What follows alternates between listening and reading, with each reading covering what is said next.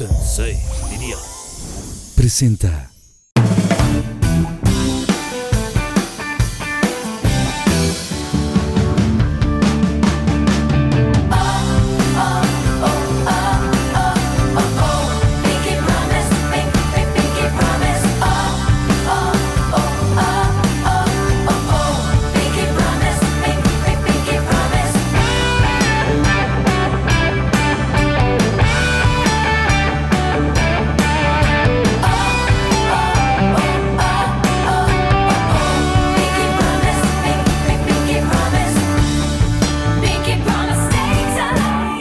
Para el inicio de esta temporada nos acompañan dos invitadazos de lujo, talentosísimos actores y dos grandes personas.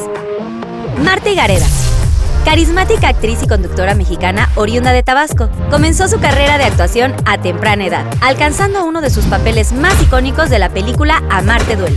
Su enorme talento la llevó rápidamente a Hollywood, donde ha aparecido en cintas como Borderland, Hello Herman, entre otras. Actualmente es presentadora del podcast Infinitos y de todo mucho junto con Jordi Rosado. Sebastián Zurita. Guapísimo productor y actor mexicano. Ha sido protagonista de múltiples telenovelas nacionales como En Nombre del Amor, La Impostora, Cómo sobrevivir soltero y más recientemente la popular serie El Juego de las Llaves. Sin mencionar su participación en cintas como Fondeados, Cómo cortar a tu patán y Ciudadano Buena, por la que ganó una diosa de plata a Mejor Actor. Mis queridos Pinky Lovers, bienvenidos a otro capítulo más de Pinky Promise LA. Y el día de hoy tenemos unos invitadazos que por supuesto los han pedido mucho en redes sociales. Tengo el día de hoy a los grandes, talentosos y guapísimos, mi queridísima Marta Gareda y Sebastián Zurita. Un aplauso, por favor. Oye, por favor. Es que volteé a ver primero. Iba a presentar a ti. Es que te, te vi primero a ti, entonces como que ahí hubo confusión. Ahora sí, Sebastián Zurita Martigareda, como le quiera poner usted, señora en casa. Este, bienvenidos a Pinky Promise LA. Gracias. Muchas Gracias, gracias. gracias. Estamos qué? ¿Cómo están en LA? este, este rosa? ¿Cómo se sienten? A ver, Sebastián, ¿cómo, ¿tú eres Pinky en algún momento de tu vida? ¿Tienes algún rollo rosa? Eh, bastante, bastantes playeritas y gorras y sí, es. Se te ve bien el rosa. Se te ve bien el rosa. Sí, sí, sí. ¿Y tú, Marta, eres así un poquito pink o no te gusta el color rosa? y yo, mi color favorito es el azul, la verdad. Ok. Pero el rosa Como me gusta. puedes ver. Como puedes ver. Oye, hoy se favorito pusieron de el acuerdo azul. en el color. El azul verde. Azul verdoso. no. Oigan. no, sí me gusta el rosa, claro. Qué cool. Bueno, quiero invitarles un Pinky Drink, pero vamos a ver primero esta cápsula para que chequen cómo se prepara y ahorita regresamos. Y aquí viene Susana Unicornia con el Pinky Sparkle que preparé para ustedes. Unicornia, Por favor, si pueden rolar uno, estaría buenísimo. Claro Ay, gracias, sí. Sebas. Muchas gracias. Muchas gracias. Gracias. Oigan, pues un saludcita. Gracias. Oigan, Salud. Susana Unicornia nos va a estar acompañando durante todo el programa. Es parte de Pinky Promise. Entonces, bueno, pues lo que quieran pedirle salud. Salud, salud. No sé si, no sé si están acostumbrados a echarse un vinito, pero pues está, a ver si les gusta. Ah, ¿Qué es eso? Yo te digo vinos? que en ocasiones es... Exacto, no sé. Bueno, Es- tenemos anécdotas, ¿eh? Que quiero que me cuenten todas esas anécdotas. ¿Cómo te explico, amiga? Yo no tomo, ¿eh? Consejos. No, no, la verdad, ahora no tomo, porque tuve un pasado donde tomaba poquito más. Sí. Tenías un pasado Un medio pasado turbio. tormentoso del ¿Un cual pasado soy. tormentoso? Oigan, pues les quiero contar que en todos los episodios de Pinky Promise tenemos como un tema Ajá. y el día de hoy se llama De todo un Pinky. Porque eh, en honor a, a tu podcast este, Gracias. que tienes este De todo mucho. de todo mucho con mi queridísimo Jordi Rosado, que por supuesto es gran amigo mío. Te mandamos besos, Jordi, porque también él estuvo ya en la primera temporada. Pero quiero que me cuenten un poquito de cada uno. O sea, son dos personajes que se vinieron a LA a, pues ahora sí que a cumplir sus sueños. Eh, son mexicanos los dos, ¿no? Eh, Y vividos en México y llegan a LA. ¿Cómo ha sido toda esta experiencia y también cómo crecieron con sus familias? ¿Qué tanto los apoyaron? ¿Quién quiere empezar? Yo, bueno, yo soy Marta Gareda. soy mexicana. ¿Qué fruta vendía? ¿Qué fruta vendía Sí, en Tabasco? Melones sandía. No, no, este, yo empecé, digo, con el sueño de ser actriz, obviamente, desde muy chavita. Y ya haciendo películas en México, tenía varias películas, varias cosas, se me ocurrió así como de, bueno, ¿y qué pasa si intento en Hollywood? Porque a lo mejor llego a Hollywood y me van a descubrir. así como. Y entonces me vine para acá, pero la verdad mi inglés no estaba bien. O sea, sonaba muy mal. hablaba como solamente conjugaba en tiempo presente, ¿no? Como yo querer comer, ¿no? Así. Y no se me entendía mucho. Entonces, la primera vez que llegué fue muy difícil porque nomás no sabía. O sea, me acuerdo que dije, ah, ya estoy aquí, pero no conocía a nadie. No tenía gente, no tenía manager, no tenía nada. Estuve como tres semanas. Llegué con dos maletas, me regresé como con seis del shopping. Típico, dijo, típico las primeras veces. Dije, valió la pena. Porque no sabía cómo decir worth it. no sabía. Y entonces este, dije, no, creo que lo tengo que intentar de otra manera. No, la verdad es que estaba muy mal mi inglés. O sea, fui a audiciones y nada, nada, nada. Cuando y yo te entonces, conocí, ya llevabas tiempo. no me acuerdo. No me acuerdo si había ido ya una primera vez o todavía no. Ahorita te Porque son amigos de, de ahorita Sí. vamos a platicar de cómo se conocieron y toda Sí, la sí, sí. cosa. Y ya de ahí, este, dije, no, realmente mi sueño sí es, o sea, realmente mi sueño siempre ha sido, tengo yo una foto al lado del, del este, De la- esta de las montañita de letras de Hollywood. Hollywood, ajá, Sí. con pelo chino ahí de los noventas o yo no sé de qué, de los dos miles, este, soñando con ser actriz, ¿no? Acá. Ajá. Y entonces dije, no, bueno, la siguiente vez me voy a ir, pero ahora sí ya bien. Me voy a ir a estudiar, me voy a estudiar inglés, estudiar actuación, ahorré un dinero, llegué acá y fue así de voy a pagar mi departamento, pues ahora sí que la conversión de dólares a pesos es muy caro, pues todo, ¿no? Para que yo no, un año de renta. Llego, este, me quedo en una serie de puro milagro, porque se reían mucho de cómo hablaba inglés, entonces, pues por eso me quedé. Ok. Y este, y era de los mismos escritores de Los Sopranos, y todo era así de wow, ya me descubrieron, ¿no? y de repente cae una huelga, Uh, que hicieron- la, la huelga de los escritores, traduzco a el Ah, señor Sebastián. ¿Tú sí hablas, tú sí hablas muy bien inglés, Sebas? Eh, Sí, un. Empieza el sueño en inglés. yo Empieza. En Wash, I'm sorry for, yo no hablo muy bien inglés, una dispensa, por favor. Pero entiendo, entiendo, eso sí es, es buena noticia. Sí, la de los escritores, exacto. Entonces nadie tenía trabajo. O sea, ni Eva Longoria, ni Eva Méndez, ni ninguna de las latinas, Latinas. este, ni nadie. Y entonces fue así de, ¿y ahora qué voy a hacer? Porque ya pagué mi departamento, no tengo trabajo, este, ¿y cómo le hago? Entonces dije, bueno, qué chistoso, es una huelga de escritores, muchos escritores ahorita deberían de estar escribiendo shows y showrunners haciendo todos sus shows, pero no lo están haciendo, ¿qué están haciendo? Y muchos estaban dando clases de guionismo. Entonces me volví a meter a clases, a aprender cómo escribir y entré a UCLA a estudiar eh, cómo producir. Escribí dos guiones y regresé a mi país con Te presento a Laura y Cásese quien pueda. Ok. Cuando se hicieron esas películas, que las produje junto con mi hermana, este, una de ellas y con Alejandra Cárdenas, salen las películas, sobre todo Cásese quien pueda, récord en taquilla, le va muy bien. Y entonces acá en Estados Unidos empiezan a hablar a mi agente. ¿Quién es esta chava? Salimos en México con películas de 100, 120, 150 millones de dólares y su película chiquitita está rompiendo récords en Mundiales. taquilla. Wow. ¿Qué más tiene? ¿Qué ha hecho? Y entonces ya ellos me invitaron a regresar para acá. Wow. Y ya regresé y ya mi inglés ya estaba bien. Bien, un aplauso, qué bueno. Y esto, pero tomaste clasecillas y algo. Muchas Sí, clases. O sea, fue, sí, un año intenso de clases y pronunciación y, y todo, o sea, para poder actuar. Oye, Sebas, ¿tú qué onda? O sea, tú llegas a Los Ángeles, bueno, vienes de familia este, de actores, talentosos. Sí, yo la verdad es que, o sea, yo me crié en México hasta los 16 años y luego me fui a vivir a Miami a los 16, estudié ahí la escuela y parte de la universidad. Y estando en la universidad hubo un eh, casting call en México para una película. Eh, volé, hice el casting, me quedé en la peli y haciendo la peli dije, bueno, creo que debería de eestudiar actuación porque no sé lo que estoy ¿Qué haciendo. estabas estudiando? Estaba estudiando economía y administración de empresas. Ok. Entonces, O sea, muy culpa las finanzas, pero pues te gustaba No, la y es que en mi, en mi casa siempre hubo como esa dinámica. O sea, mi mamá era abogada, pero se volvió actriz. Y entonces siempre fue como un rollo de, o sea, estudien otra carrera. Si quieren ser actores, pues ahí está y los vamos a apoyar, pero que sea una decisión que quieran tomar ustedes.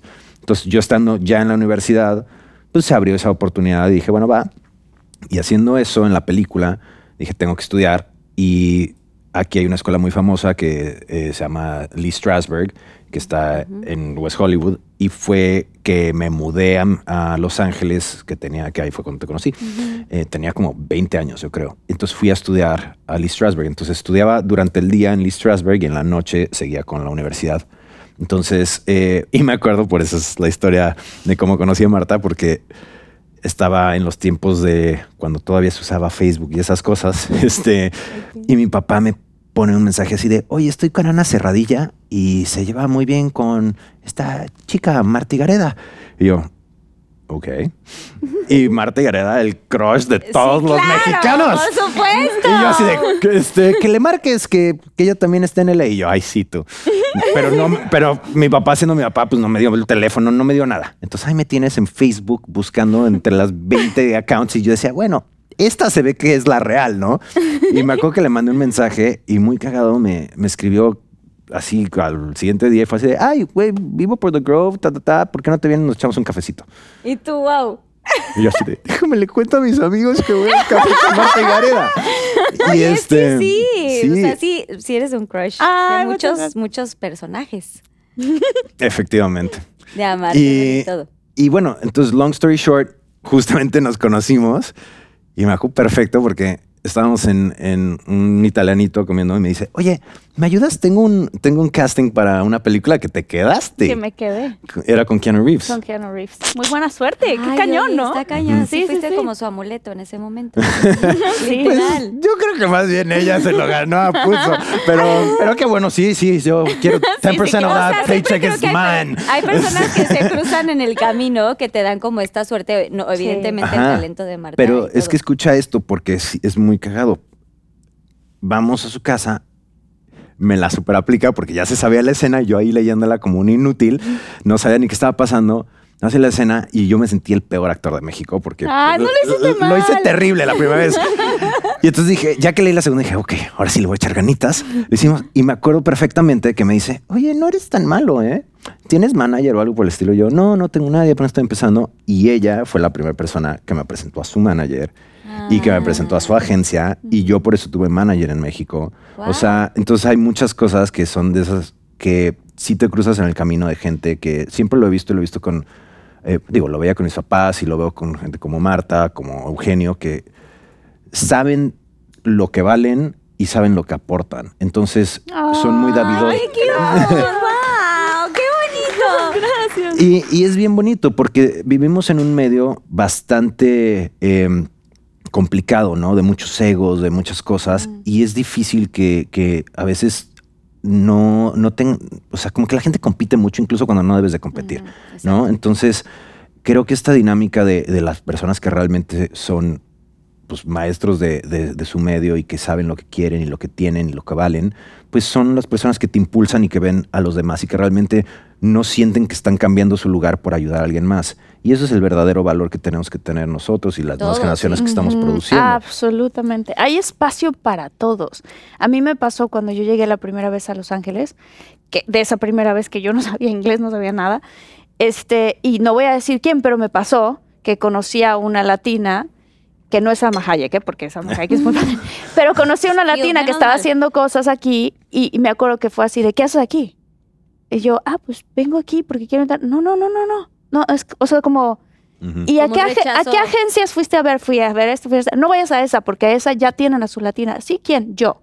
Y me acuerdo que yo sentí tan feo. o sea, ¡Qué horror! Me acuerdo que yo dije, ay, eres la única persona que conocía yo en el ley. Entonces ya no hay. Sí, dijiste todo mal, aquí me va a ir fatal con todo Súper este de fuerte. Y yo soy al revés, o sea, como tú también. Es como de, si alguien a ti te dio la oportunidad, tú le puedes dar la oportunidad a alguien más y, y- y tú que tienes tu productora también. ¿a cuánta gente no le estás dando la oportunidad? Y es muy emocionante como la, o sea, ver eso, ¿no? Como compartir. Es compartir. Sí. Es compartir. Y, y es bien bonito. Ay, perdón, perdón, te No, no, tú, tú, no. No, que a lo que voy es que, o sea, justo por eso, o sea, me pasó igual. Justo me acuerdo que fuimos a. Tú estabas en Innovative Ajá. y ella me presentó a sus agentes de Innovative y yo fui a Innovative y me dijeron, bueno, tú, Marta tiene una carrera espectacular en México. Tú no tienes nada, pero we're gonna give you a chance, ¿no? Y entonces le dije. Una oportunidad te vamos Y a entonces dar. me acuerdo perfecto que ya me iban a firmar y el Writer's Strike. y nos quedamos sin época. chamba todos. Ajá. Y, en- y ahí Sí, fue como. la una- huelga famosa. Ajá, la- Sí, sí, entiendo, entiendo, pero o sea, se dio eh, en ese momento. justo en ese momento era cuando ellos me estaban presentando a, a su equipo y de repente, pues sí, literal se voltea el güey y nos dice, güey, ni Brad Pitt tiene trabajo. O sea, no hay manera que te O sea, a sí fue una crisis que le pegó a todo mundo Todo. en Hollywood. Sí. Sí, sí, sí, se frenó la producción por casi un año. Sí. ¿No? Y ahí yo tuve la suerte de que me hablaron de Televisa en un momento dado para protagonizar una novela. Y dije, pues bueno, no tengo nada que hacer. Y fui y ahí empezó realmente mi carrera ya como actor. Y a los, como a, las, a los dos proyectos, la verdad dije, es que, a ver, a mí me están typecasteando de esto, de esto, de esto. Y como que no me voy a salir de, del mismo, de la misma cosa. Y quería hacer cine. Y en el cine llegaba a los castings y me decían, no, pero es que tú eres como de la tele, ¿no? Y cosas así. Y ¡Ay, entonces, fuerte! Ajá, y, y eran dos. Es como, tú eres el hijo de ellos y, y eres como de galán de telenovela, ¿no? No creo que puedas hacer cine. Y era- Wow. esa era un poco la respuesta. Entonces dije, ok, pues me tengo que hacer mis propios proyectos yo. Y así es como invento Addiction House. Y Addiction House era Tú. la idea de decir, güey, pues let me give myself los proyectos que nadie me daría. Y, es, Claro. y también es un círculo, en todo, en Estados Unidos como en México, son círculos muy cerrados de producción, de tata, y poder entrar es bien difícil. Y dije, mi misión va a ser totalmente lo opuesto. Mi misión va a ser cómo encuentro gente nueva que necesite impulsar, donde yo ya tengo esta plataforma para hacerlo. Sí, este y cómo, ajá, y cómo generamos gente nueva que está arropada de talentos como, o sea, Tita Lombardo, que es mi productora, que hizo Amores Perros, que ella es la Master and Commander, pero pues todos los que ves son chavos y chavas, ¿no? Entonces realmente generas otro tipo de dinámica y otro tipo de proyectos y, puede- y es una manera que a mí por lo menos me hace sentir muy orgulloso de que aunque te tardas un poquito más haciendo las cosas, las haces de tu manera Cierto. y creas cosas muy bonitas que realmente terminas y estás pleno. Claro. Oye, yo siento que está muy castigado este rollo. No sé, Marta, ¿tú hiciste algunas cosas también de telenovelas y cosas así en Televisa o...? Hice o- una, una dos telenovelas en TV Azteca. Ajá.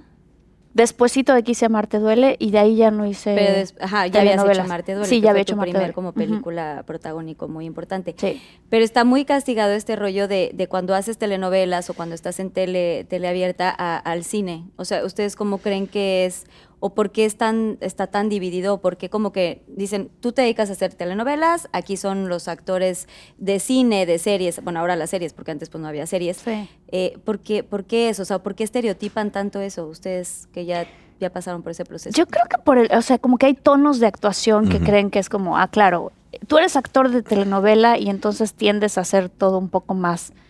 José Luis, ya cállate, ¿no? Como más. la sal, Marta. ¿O cómo, ¿Cómo es el que hace Itatí Cantoral? Ah, ¡Maldita. Lisiana! Maldita Alicia. Sí, exacto, la novela Claro. de Tati. Que muy loco, por cierto, que, por ejemplo, el caso opuesto, ¿no? O sea, en, en No Manches Frida 2, este, yo me acuerdo que dije, por favor, pongamos a Itatí. No, pero es que Itatí hace novelas. ¡Ah, caray! Yo me acuerdo que dije, no se vale que cataloguen a los actores de esa manera. Y Tati Cantoral es una excelente actriz en cualquier rama. Haga Sí, teatro, haga cine, haga telenovelas. O sea, nosotros los actores podemos adaptarnos al tono de lo que se esté haciendo. Y entonces le hablamos a, a- para No Manches Frida 2, hizo un personajazazo y ahora ya la buscan para muchas películas, ¿no? O sea, muy padre. Pero es eso, o sea, como que creían eso.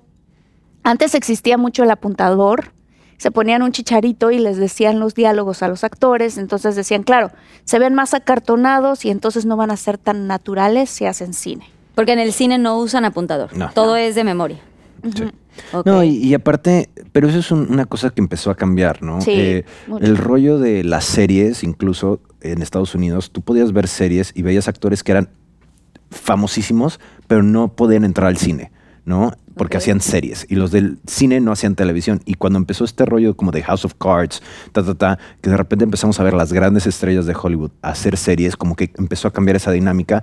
Y también la diferencia de México es que no existe una competencia. Había dos televisoras que eran dueñas del 99.9% de lo que se veía en la tele. Exacto. Entonces, ¿qué empieza a pasar? Que empiezan a entrar los Netflix, las ta, ta, ta, ta, y empieza a haber una competencia de que la gente empieza a conocer otro tipo de estilos, otro tipo de cosas, y entonces nos empezamos a quedar atrás y no evolucionamos. Entonces, creo que por eso se ha ido cambiando un poco ese estigma que hay. Y porque sí, efectivamente, el, el ritmo de una novela es muy complejo comparado a una película. Si tú vas a hacer una novela, estás haciendo alrededor de 40 escenas al día, que normalmente te dan los guiones ese mismo día en la mañana porque no está escrita la novela de 300 capítulos, entonces no sabes qué va a pasar de principio a fin, te estás aprendiendo las cosas, vas tan rápido, traes cuatro cámaras, entonces la escena la vas a hacer muy rápido. Oye, yo me acuerdo de estar, de estar haciendo Las Juanas con Claudia Álvarez. Ah, que sí. que- Y antes de eso hice una que, que se llamó Enamórate con, con Jair, con Marimar Vega, con Chespi, ¿no? Juan Pablo Medina, El Diablito, o sea, como que muchos que De toda la amigos, generación, aparte, toda la generación. Amigos y toda la generación. to- ajá, exacto. Y me acuerdo que yo tenía, llegué a tener 45 escenas al día y las dividía, escenas de llorar, escenas de no llorar, Sí, me acuerdo escenas de enojo. Así, así como que Enojo, Mi todo mal, frustración. Es que está cañón. era muchísimo. Entonces, por eso tampoco la calidad puede ser tan buena, porque no la puedes cuidar tanto. Esa es la diferencia de los proyectos de, de Hollywood. La diferencia es que si yo, yo me tardo, acabo de hacer una serie en Australia, y para hacer, eh, o sea, para darte el rango rápido, yo hice dos temporadas de Cómo Soy Soltero, que es una serie mexicana que hacemos nosotros. Hice 16 capítulos en cuatro meses. Ahora, la de Australia, hice siete capítulos en ocho meses. Claro, yo acabo de hacer una en Atlanta para Fox, que fueron os- 11 capítulos en 8 meses. No, es, Imagínate. Es una Entonces, belleza. tienes o sea. todo el tiempo del mundo para explorar tu personaje, para hacerlo Sí, para así, estudiar bien y saber de qué, de qué viene, porque tienes como un- una preparación previa y todo, Sí. ¿no? Y el tiempo de poder hacer más tomas y de poder buscar más encuadres. Y, y entonces por eso es, o sea, creo realmente que los latinos estamos súper bien entrenados porque hemos estado trabajando en condiciones mucho más complicadas que de repente dicen, ah, tienes todo un día para hacer esta escena y dices, ¿what? Sí, o sea, Sí. tienes, tienes, como están a marchas forzadas, ¿no? En este tipo de eh, formato, digamos, de telenovela, pues ahora, ahora ya es como, wow, tengo un día libre, ah, pues mientras me voy a, no sé, como que tienes No, un poquito y- más de y tiempo, ¿no? explorar y te dan el tiempo y, y realmente al final de cuentas son diferentes géneros. O sea, la telenovela es un melodrama y es un género y no es ni mejor ni peor que otro. Simplemente es un tipo de género y el que ha hecho famosísimo a México en toda habla hispana. O sea, eso es- ha sido lo, lo más grande. Pero ahora que estamos viendo las series, las miniseries, las teleseries, o sea, hay todos los inventos posibles in between. Entonces, creo que ahora la responsabilidad de nosotros es que, incluso con este boom de plataformas que hay, etcétera, es que la competencia es mucho más fuerte, pero al mismo tiempo las oportunidades hay Sí. muchísimo más, pero también va a haber mucha más mierda, por así decirlo. Entonces hay que Inclusive- saber escoger. Inclusive las telenovelas ahora, ahora en, en, eh, lo que están haciendo, por ejemplo, Televisa y tal, son mucho más cortas, ¿no? Cuando antes, digo, yo no, no, no, no estuve nunca en una novela así de que tantos meses, pero me imagino que para un protagónico pues eran seis meses encerrada en un foro. Ahorita los, los o sea, las grabaciones son de tres meses, o supongamos, o algo así, o sea, como que duran menos tiempo. Sí, sí duran menos tiempo. ¿Ustedes eh, qué tanto creen que ha cambiado desde que ustedes empezaron, o por lo menos tú con tus papás, ¿no? Este, ver todo lo que pasaron de, de estos trabajos de telenovelas, ¿qué tanto ha cambiado los formatos y la dinámica? O sea, ¿creen que ahora que van a México, si hay como cierto cambio, ustedes como que lo notan o notan a sus compañeros, que supongo que tienen un chorro de compañeros que se dedican al mismo medio y todo en México? Se ha hecho más cinematográfico, ¿no? O sea, la televisión cada vez más se va acercando mucho más al cine. Entonces ahora ves series y dices, ah, estoy viendo una película de 11 horas. O sea, cada una de las de los capítulos es una hora de filmación y además con tomas realmente como con grúas, con tomas más rebuscadas, drones, este, cámaras por aquí, por allá, la, la- la luz, incluso la iluminación es distinta, o sea, como que se ha cambiado. Y como decía Sebas, o sea, hay diferentes también en México hay diferentes rangos de todas las los diferentes tipos de series que hay. O sea, muchos, muchas cosas desde desde las series de 60 episodios ahora que antes eran antes eran novelas de ¿cuántos? seis Tres- meses. Sí, eh, yo las primeras que hice eran de 10, 11 meses. O sea, pasabas todo el año ahí. Wow. Y hacíamos 180, 300 capítulos, una, era una Wow. locura. Y mis papás, olvídate, mis papás eran todavía más largas las novelas. No, aparte tus papás de toda la vida. Sí, sí, ¿no? sí. O sea, trabajando y todo. Y ellos, o sea, y por ejemplo, mis papás fueron de los primeros en querer hacer series en México y les dijeron que no, que eso no, que eso nunca Que iba a no funcionar. lo- ¿Cómo crees? Qué loco. Mis papás Eso querían hacer cañón. series así desde antes de que se fueran de Televisa. Ellos querían hacer lo que le llamaban teleseries ahora, pero querían hacer series de 20 capítulos y les dijeron, no, eso nunca va a funcionar. Qué aquí". interés, qué loco. Bueno, qué visionarios tus papás. Eh, ¿eh? Sí, tus Siempre papás sí talentosos. Sí, Humberto Zurita, por supuesto, y a, a tu, a tu mami también. Este, Christian Bach, que en paz descanse. También le, le mandamos un beso hasta el cielo. Por ahí debe estar saludando a mi papá, que también está por allá. Ah, Pero qué, qué cañón que, o sea, toda la experiencia. de hecho, hay un dato, ¿no? De Netflix, algo pasó con Netflix, ¿no? De que lo querían vender y que nadie creía en ellos y de pronto Netflix se volvió un boom. Eso está heavy. Sí, súper creía en eso. fuerte. Yo me acuerdo. Sí, me acuerdo la primera, o sea, cuando yo hice la serie con Netflix de Alter Carbon, que es la primera serie que yo hice de ciencia ficción, y me acuerdo que cuando tuve mi primer llamado, era así de, vi- leí la escena y ya, ah, hoy me toca volar el coche volador, ¿no? Lo único que yo Muy sabía era del el perro asunto. volador. No, no, es el gato. el gato volador. El perro El dependiendo. perro en dependiendo de quién te perrea. Ah, sí. No, pero sí de, El gato volador. El gato Sí, es cierto, la Yo así de, ah, claro, me toca volar, claro, me toca volar. Me acuerdo que llegó un director, llegó al set y el set era así, pues, tal cual como tipo la película de Blade Runner, ¿no? O sea, que, que volteas y todo realmente es futurista. Todo realmente. Y está esta especie como de aeronave, auto, policía, donde mi personaje vuela esta nave y todo el rollo. Y me acuerdo que llega el director, que gracias a Dios en ese primer episodio él hablaba español, él habla español e inglés también, ¿no? Entonces llegó y me dijo, esta no es tu novela ordinaria. Y yo así de, ok. Y entonces me dice, súbete, ¿no? Y me acuerdo que yo me subo a esto y aparte pues es, un, es muy loco, ¿no? Porque como actores tienes que saberte tus líneas, obviamente, y además estás al pendiente de las indicaciones de lo que te dicen y aparte estás en una super serie de muchos millones de dólares. millones de dólares ¿no? y todo. Exacto. Yo creo que me senté ahí y tenía la cosa esa, unos pedales y unas como manijas así. Y viene un técnico específico a enseñarte cómo volar el coche volador, que es una persona que ha estudiado a cómo va la tecnología del mundo y cómo realmente Wow. se podría, podrían existir estos autos y más o menos cómo sería la este, aerodinámica de cómo manejarlos. Yo así de, ok. Entonces me explica, aquí mira, si le vas a dar a la derecha, aprietas este pedal, si le das a la izquierda este pedal, pero también tienes que mover esto para acá. Has volado un helicóptero, ¿no? Yo, Ay, claro. el de la Barbie. me encanta. ¿Cuál? Y así de, "Ujú, no, pero bueno, explícame rápido. Y entonces me empiezan a enseñar, y me acuerdo que yo me quedé así de, de esos momentos que hasta como que se te va a salir tantita pipí, que dije, que dije, no manches, estoy haciendo una producción hollywoodense en este momento, ¿de verdad voy a volar un coche volador?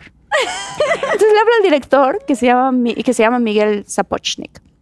Y le digo, Miguel, te puedo hacer una pregunta, pero ya estaban listos así para action, ¿no? Una pregunta así. ¿Va a volar el coche? Y me, me dice, obvio no. Digo, no, no, obvio no. Me refiero, se va a elevar y se va a ir hacia la derecha cuando todas las cosas que me explicó el técnico. No, me dice, mira, ¿ves esos tubos que están ahí? Claro, insertaron unos tubos al lado del coche en donde habían unos motintos vestidos de verde. Y le van a mover ellos.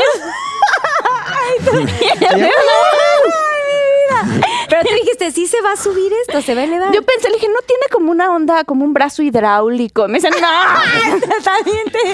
ese tampoco. no. O sea, se va a mover porque estos monitos ahí van a estar escondidos. "Ay, entonces moviendo". es casi como mis Ya, novelas, ¿eh? esto es como-. Es lo mismo. Esto lo viví en Televisa.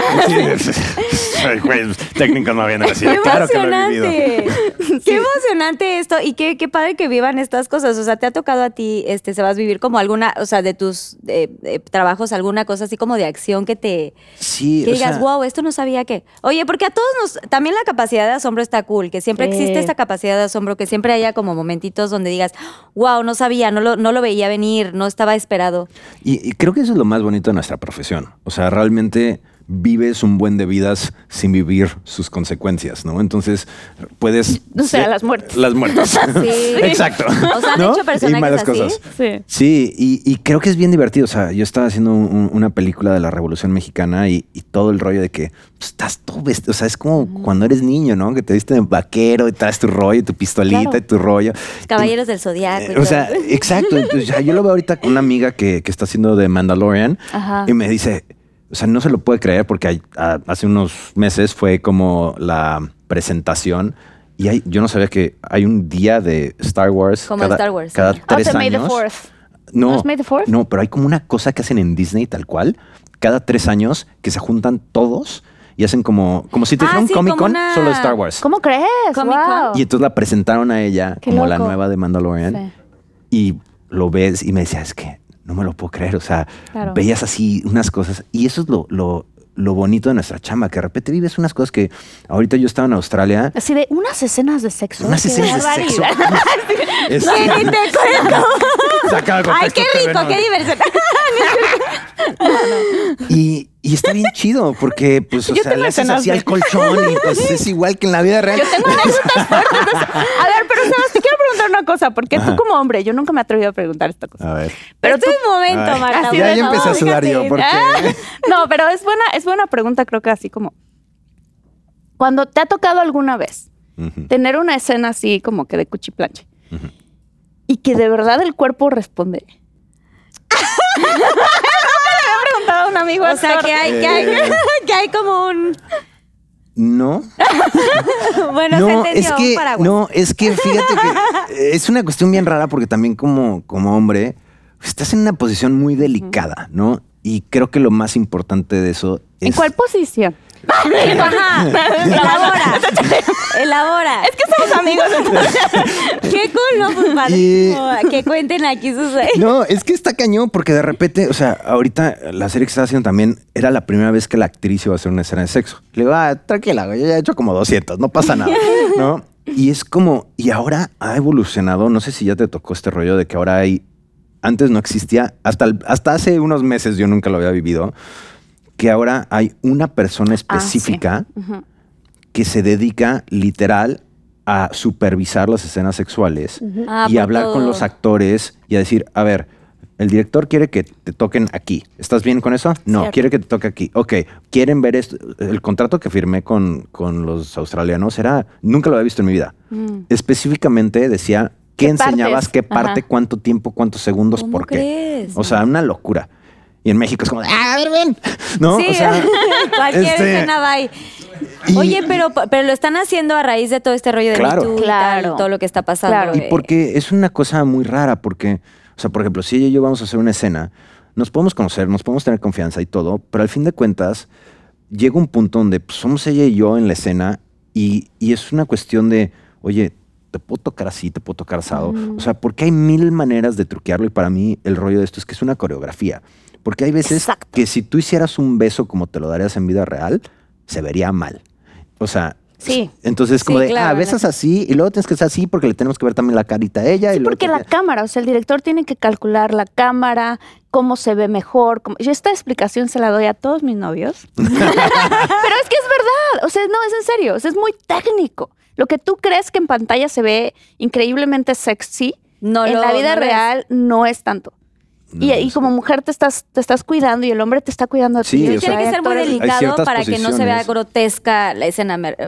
Sí. Supongo que Y, hay- y por ejemplo, ahorita a mí me tocaba parte de una escena, pues es casi de abuso sexual. Entonces es Uh. cómo marcas para que se sienta el abuso, pero no, pero pues obviamente estés cuidando muy bien a la Claro. actriz porque pues está con sus protecciones, pero la tienes que cuidar. Entonces sí es algo de mucha seriedad y que yo siento más bien que lo que le quita lo sexual es que hay tantas cosas pasando a la vez. Estás cuidando tu cámara, estás cuidando la luz, estás cuidando la sombra, estás en el beso, estás en el que en este momento le tenía que jalar el pelo, yo qué sé, ¿no? Entonces, eh, pasan tantas dinámicas por tu cabeza que yo lo último que estoy pensando es si el Sí, beso está rico o no. La neta. Claro. Si se Eh, puede animar el personaje o no. Exacto, Exacto. exacto. O sea, el otro personaje. pero si no, para eso hay CGI y pues ya, ves qué onda. Pero es Ay, que- pero se va a decir una cosa. Ay, sí, entiendo estas escenas porque sí debe ser muy fuerte. eh, De entrada, el estar como expuesto a esta intimidad, ¿no? El estar eh, desnudo frente a alguien y, por supuesto, a- como si ahorita estuviera yo aquí en, en cueros, me, me muero. ¡Qué nervio! Pero ¿En algún momento te habrá tocado a alguien que digas, no manches, me encantaría o me gustó esta chava hace mucho? O sea, tú, tú, algún crush? Totalmente, ¿Nadie? totalmente, pero ahí te va la mi manera que siempre lo he pensado. No quiero que me dé un beso porque el guion dice que me tiene que dar un beso. Quiero que me dé un beso Ah, porque sí. me la quiere dar ella, ¿sabes? Entonces, como que para mí no cuenta que te di un beso porque estábamos filmando por más que me gustes, porque pues doesn't mean anything, ¿sabes? Entonces, no se sentiría igual, Exacto. ¿no? Tampoco. Entonces- está la gente ahí. Sí, que- y, y la verdad es que eso solo lo hago los fines de semana cuando, cuando está la gente viendo. Y, y- y este, No te grabas. o me grabo, ¿no? Pero ya, esos no han salido a ningún lado. Oigan, y hablando de estos personajes y, y cosas de actuación, ¿cuál ha sido hasta el momento, porque aparte son muy jóvenes, cuál consideran que ha sido su mejor actuación o su mejor personaje, algún papel que les haya tocado que digan, este hasta el momento, porque supo, van a tener muchos años, primero Dios, de, de muchos éxitos, pero el personaje que más los haya enriquecido o el personaje que más les haya gustado o se hayan identificado más? Y el que menos, o sea, el que digan, no es que fuera eh, algo feo, pero siento que esto no tiene nada que ver conmigo, no me gustó. Pues así, por ejemplo, de identificarme mucho, mi primer personaje que hice en Amarte Duele, o sea, yo soy mucho como ella. Soy más divertida, creo. Esa peli es muy Pero eres dramática, igual pero de inocente que Soy- sí, o sea, exacto. Y no me importa a mí las diferencias. O sea, como que me gustan los humanos porque son humanos, ¿sabes? O sea, eso. Este. Pero así, alguno en específico que haya sido para mí un reto hacer Alter Carbon, para mí fue un reto muy grande, porque era tener que hacer. No solamente era, claro, estoy actuando en esta serie, estoy actuando en inglés, es una serie futurista. Me tengo que imaginar que todo lo que está sucediendo realmente es el presente, aunque realmente es el fu- futuro, ¿no? Este, hasta artes marciales, aprender jiu-jitsu, aprender boxeo. O sea, era como tanto trabajo que me acuerdo que un día sí fue así de, como que sentí que yo actuaba de cierta manera y de repente tuve un, como en inglés se dice breakthrough, ¿no? Ahora que ya soy fluida. Ahora no, que pero, ya o sea, como, si se inglés. eso en español. ¿Cómo se dice breakthrough? O sea, como que tienes, llegas a un tope en tu actuación y de repente Es como un parteaguas. es, tienes ese parteaguas, Como parteaguas, exactamente, donde dices, ah, wow, aprendí estas otras cosas más, ¿no? O sea, como que para mí fue muy importante en mi carrera en Estados Unidos hacer ese personaje. Y el que menos o eh, menos favorecedor o el que menos a ti te haya como gustado o que no, no sé, como que no te hayas identificado. Fíjate que es muy chistoso porque yo escribí Cásese quien pueda. Y cuando yo la estaba escribiendo, la escribí para que la actuáramos mi hermana y yo. Tú que trabajas también con tu hermano. Y este, y me acuerdo que dije, yo, yo tenía como muy claro que quería ser el personaje de Daniela. Entonces llego con mi hermana y le digo, bueno, pero esta peli la escribí para ti. Entonces tú escoge yo por dentro, por favor, que no escoja a Daniela porque yo quiero ser Daniela. Y ella escogió a Daniela Ok. porque era el personaje más Típico cool. de las hermanas que te ganan el... La ropa. Y tú Sí, así, el yo soy la grande y no es cierto. va a ser yo voy a ser Yo Daniela. soy la mayor y yo decido.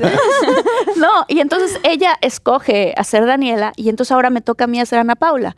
Y Ana Paula, los que no sé si han visto la película, pero es una niña muy, muy fresa, muy superficial. El novio le pone el cuerno, ella lo cacha y de todas maneras decide continuar con la boda porque le importa mucho lo que van a El que decir. dirán, sí. Y entonces de pronto me toca interpretar una niña demasiado fresa, o sea, y yo decía, es que voy a caer muy gorda. O sea, yo decía, no, es que Ana Paula cae gorda. Y ya después que sale la película... Mejor pero- que mi hermana caiga. Siempre vas a aventar el de al lado. Aventamos al Toda la verdad está saliendo aquí. No, la escribí para que ella, porque para ella. Bueno, total que, este, la verdad, le eché mucho corazón, pero sí era muy, Ana Paula es muy diferente a mí, ¿no? O sea, yo soy, no soy tan ¿Estás diciendo que es muy parecida Son a polos opuestos. No, de hecho no. O sea, tú eres Sorry, más sorry, como zen. Tú eres más zen. Sí, soy más zen, espiritual. más apegada a la tierra, como más, o sea, como que estas diferencias sociales no me importan. Entonces, para mí se convirtió entonces en un reto y hoy agradezco que mi hermana haya escogido a Daniela porque hubiera sido el paso cómodo para mí. O sea, era un personaje parecido a Adela de Niñas Mal, o sea, como más rebelde. Entonces dije, bueno, a ver, me tengo que enamorar ahora de esta niña fresa y cómo puedo hacer que sea encantadora a pesar de que tiene tantos errores en su vida. Wow. Y ya después empezó a evolucionar el personaje y fue así de, claro, está perdida en la selva, está cansada, está sudada, ¿no? Y dice, me sudan las boobies, me siento muy mal. Y pide un pollito rostizado, ¿no? O sea, como, es como- y de ahí se volvió muy clave esa frase en general. Del pollito Del rostizado. pollito rostizado. Wow. Muy bien, todos tenemos un bueno y mal proyecto, más o menos, o retos. Tú, Sebas. Eh, yo así de Sebas, ya tú te. ¿Te gusta que te digan Sebas o sí, Sebastián? tú o como Tian. quieras. Eh, a ver, estoy pensando. Yo creo que uno de mis favoritos fue justo el de el que te dije de la revolución por varias cosas. O sea, es un proyecto que hice con un director que se llama Felipe Casals, que es una eminencia del cine. Y fue el primer proyecto, fue casi mi primer proyecto de cine después de la primera película que había hecho, que al final se tardó como ocho años en salir, pero fue cuando me pasó este proceso de que había casteado para muchas cosas y siempre era como un no rotundo de, o que me quedaba en un callback, o sea, ya en el callback del callback, pero no me quedaba justo por este rollo de que, ay, o estás muy güerito para ser mexa o ta, ta, ta, ta, ta, que suele suceder. Y él fue el primero que me dio la oportunidad de hacer un protagonista de la Revolución Mexicana, ta, ta, ta, y era un personaje súper denso que es, de hecho, un personaje real que existió, que fue borrado de los libros de historia de México, que fue el general más joven eh, de la Revolución Mexicana y que fue asesinado y que realmente porque se había peleado con Obregón, que fue el presidente, que, bueno, el que quedó presidente, él decide borrarlo de todas las cosas de, de la revolución. Y de hecho tú puedes ver una, la famosa foto de Zapata y, y Villa en, en- en el palacio, en la silla presidencial. Él es la mano derecha, él está ahí y su nombre está borrado. Wow. Entonces, Oye, dato importante, Pinky Lovers. Sí, se llama eh, eh, Ciudadano Buena la película. Y la verdad es que para mí fue, estaba con las eminencias del cine, eh, con todos, con Damián Alcázar, con el- quien haya sido un actor eh, famoso del cine mexicano, me tocó a mí. Entonces, y fue un proceso un poco igual. Era despertarte todos los días. Me tenía súper endietado. A las 7 de la mañana nos íbamos a andar a caballo cinco horas para practicar, porque como eran todas las escenas a caballo, eh, acento de Sinaloa, teníamos que todo era pues de época, entonces había todo un proceso como de tres meses que hicimos y, y fun fact, que eso nunca lo supo el director, que fue a una semana de empezar, me tiró el caballo y me pisó y este y entonces casi me rompe el pie y entonces casi me voy de la película a una semana de empezar. no. ¿Cómo no? Y entonces llegamos al hospital y por suerte no me lo había roto. Y entonces lo único que hice fue así de me lo vendé y, Y seguiste. y nunca le dije. Nunca le dijiste a nadie de producción. O sea, tú con esguince 3, nivel 3 y, Y entonces no le hice toda la nadie. película así. Porque yo sabía que me iban a mandar al demonio. O sea, no, si, no, si dices me, si- me pasó esto por reglas y por protocolos que y, tal, te mandan al ¡Qué hospital. Y fuerte! ver, teníamos que, teníamos que practicar eh, este, unas cosas de baile porque el güey bailaba en su boda y todo. Entonces era como un ballet ahí todo raro. Y yo así con el pie esguinzado. Ay, no. Todo el rollo. Y o sea, que todavía tengo la bota y tiene la, la- la herradura del caballo marcada de donde me pisó. Y justo fue una cosa muy loca. Y yo creo que esa fue, y esa película, la verdad es que fue la que me impulsó a poder entrar al cine en México. Eh, me gané una diosa de plata. Y de ahí, o sea, como que son de esas experiencias por las que te haces actor, donde sí realmente te transformas en otro personaje por tantos meses, ¿sabes? Entonces, eh, creo que eso es, o sea, lo, lo que- de lo que más me ha gustado. Y, ¿Y el que menos? El que menos, es que es como raro, porque para mí no, haya, no hay nada que no, me, que no me haya gustado hacer en el momento. Tal vez hubo cosas que el resultado final dices, ah, no es lo que me esperaba, como fue Ángel Caído, es mi primera película que se tardó ocho años en salir, pero el proceso siempre fue muy bonito. Y, y después más bien lo que me ha pasado es que llega un punto donde yo, por ejemplo, me di cuenta que yo había hecho novelas, luego hice películas y luego regresé a hacer novelas. Hice una novela y ya no aguanté. Y dije, no, ya entendí ya que esto, sí, dije, no te este no gusta". es mi ritmo, esto no es lo que quiero hacer, no siento que estoy implementando y no me siento que estoy creciendo como actor porque estoy en un safe zone. Y entonces decidí no volver a hacer novelas. Claro. Eh, entonces creo que más bien fue eso. No, es, no ha habido nada donde no me haya sentido orgulloso de lo que haya hecho y todo ha sido como un proceso de aprendizaje y de descubrimiento y de jugar, porque pues eso, a eso nos dedicamos. Entonces realmente, o sea, creo que más bien es es poder entender dónde estás en tu vida y poderlo transformar si es que no estás contento. Claro. Muy buena, muy bueno. ¡Qué bonito! Oigan, ya hablamos gracias. mucho de lo. Oigan, un salud, que no se pierda el motivo. Yo siempre digo, así que Saludcita. no se pierda el motivo. Salud. Salud, Pinky Lovers allá en Mm, casa, este está hacia los ojos, porque intenso. si no, decimos que. Bueno, ya hablamos de lo laboral, qué padre, pero siempre como que hay un, hay un parte personal. O sea, ¿qué tan difícil ha sido ahorita este proceso de que se vinieron a LA? ¿No? Este, parejita, besos, ¿no? Alguna así como. una vel- ¿Cómo se dice? ¿Una velita? Velita encendida. Velita algo.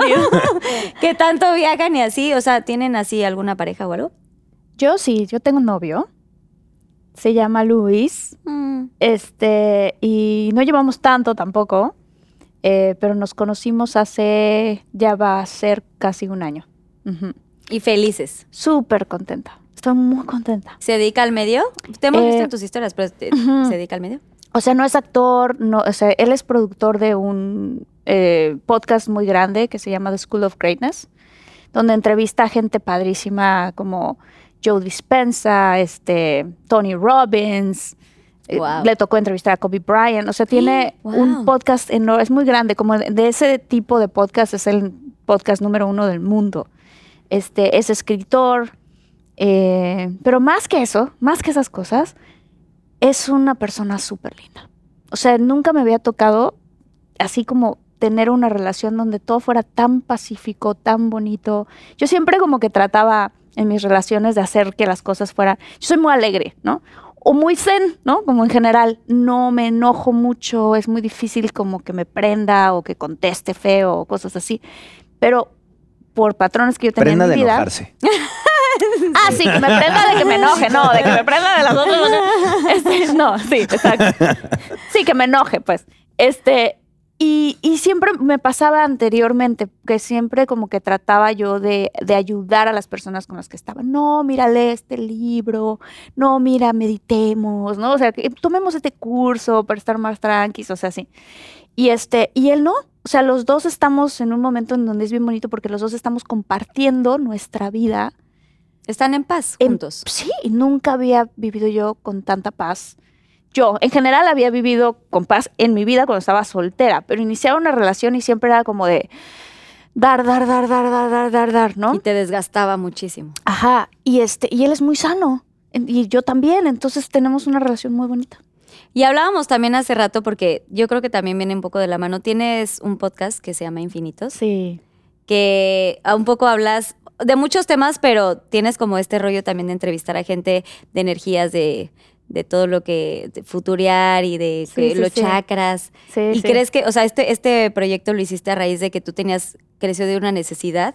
¿O, o crece de estas relaciones tóxicas? Puedo decirlo tóxicas. Sí, porque, siempre porque hemos sí tenido- fueron, sí, Yo no también todas, tuve pero mucha algunas. relación tóxica. Sí. Pero uno tiene No relaciones digas que... nombres, nada más apellidos. ¿Cuáles? Sí, o sea, sin, sin- sin decir nombres, pero me refiero, o sea, esto te lleva a hacer este podcast, o sea, todo este... mm, eh, o sea, todos, no sé si ustedes, pero creo que la mayoría de mis amigos nos pasó que en la pandemia nos, hicie- nos hizo cuestionarnos muchas cosas. O sea, ¿qué estoy haciendo? ¿En dónde estoy? ¿Qué relación tengo? ¿Qué relación conmigo estoy teniendo? ¿De dónde vengo? ¿A dónde voy? Ya sabes, o sea, Sí. como las preguntas Sí, súper todo. profundas.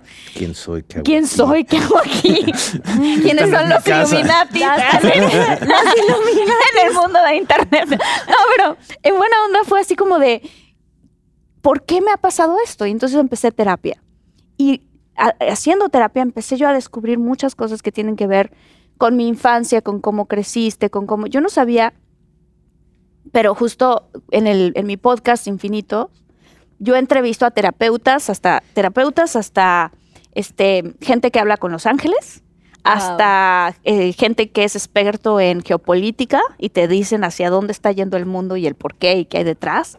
Este, hasta nervio! chamanes, hasta celebridades, hasta, o sea, como, pero hablando de temas más profundos, ¿no? O sea, como más cuestionarnos cosas, ¿no? Sí, Entonces, profecías y todo este tema. profecías, por ejemplo, tengo una persona experta en profecías, vamos a tener pronto un exorcista, o sea, cosas así que ¡Ay, a mí siempre me llamaron la atención, siempre me gustaron y nunca me había metido yo a eso, pero que se me hizo en parte como de mi crecimiento personal en la pandemia y cuando inició todo esto, fue como decir, a ver, yo voy a tomar terapia yo para saber por qué yo estaba atrayendo siempre al mismo tipo de personas.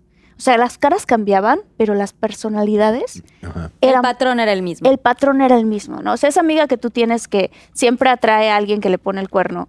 O esa amiga que tú Sí, tienes yo. que siempre... Yo, lo que te estaba diciendo yo la que le ponían el cuerno, ¿por qué?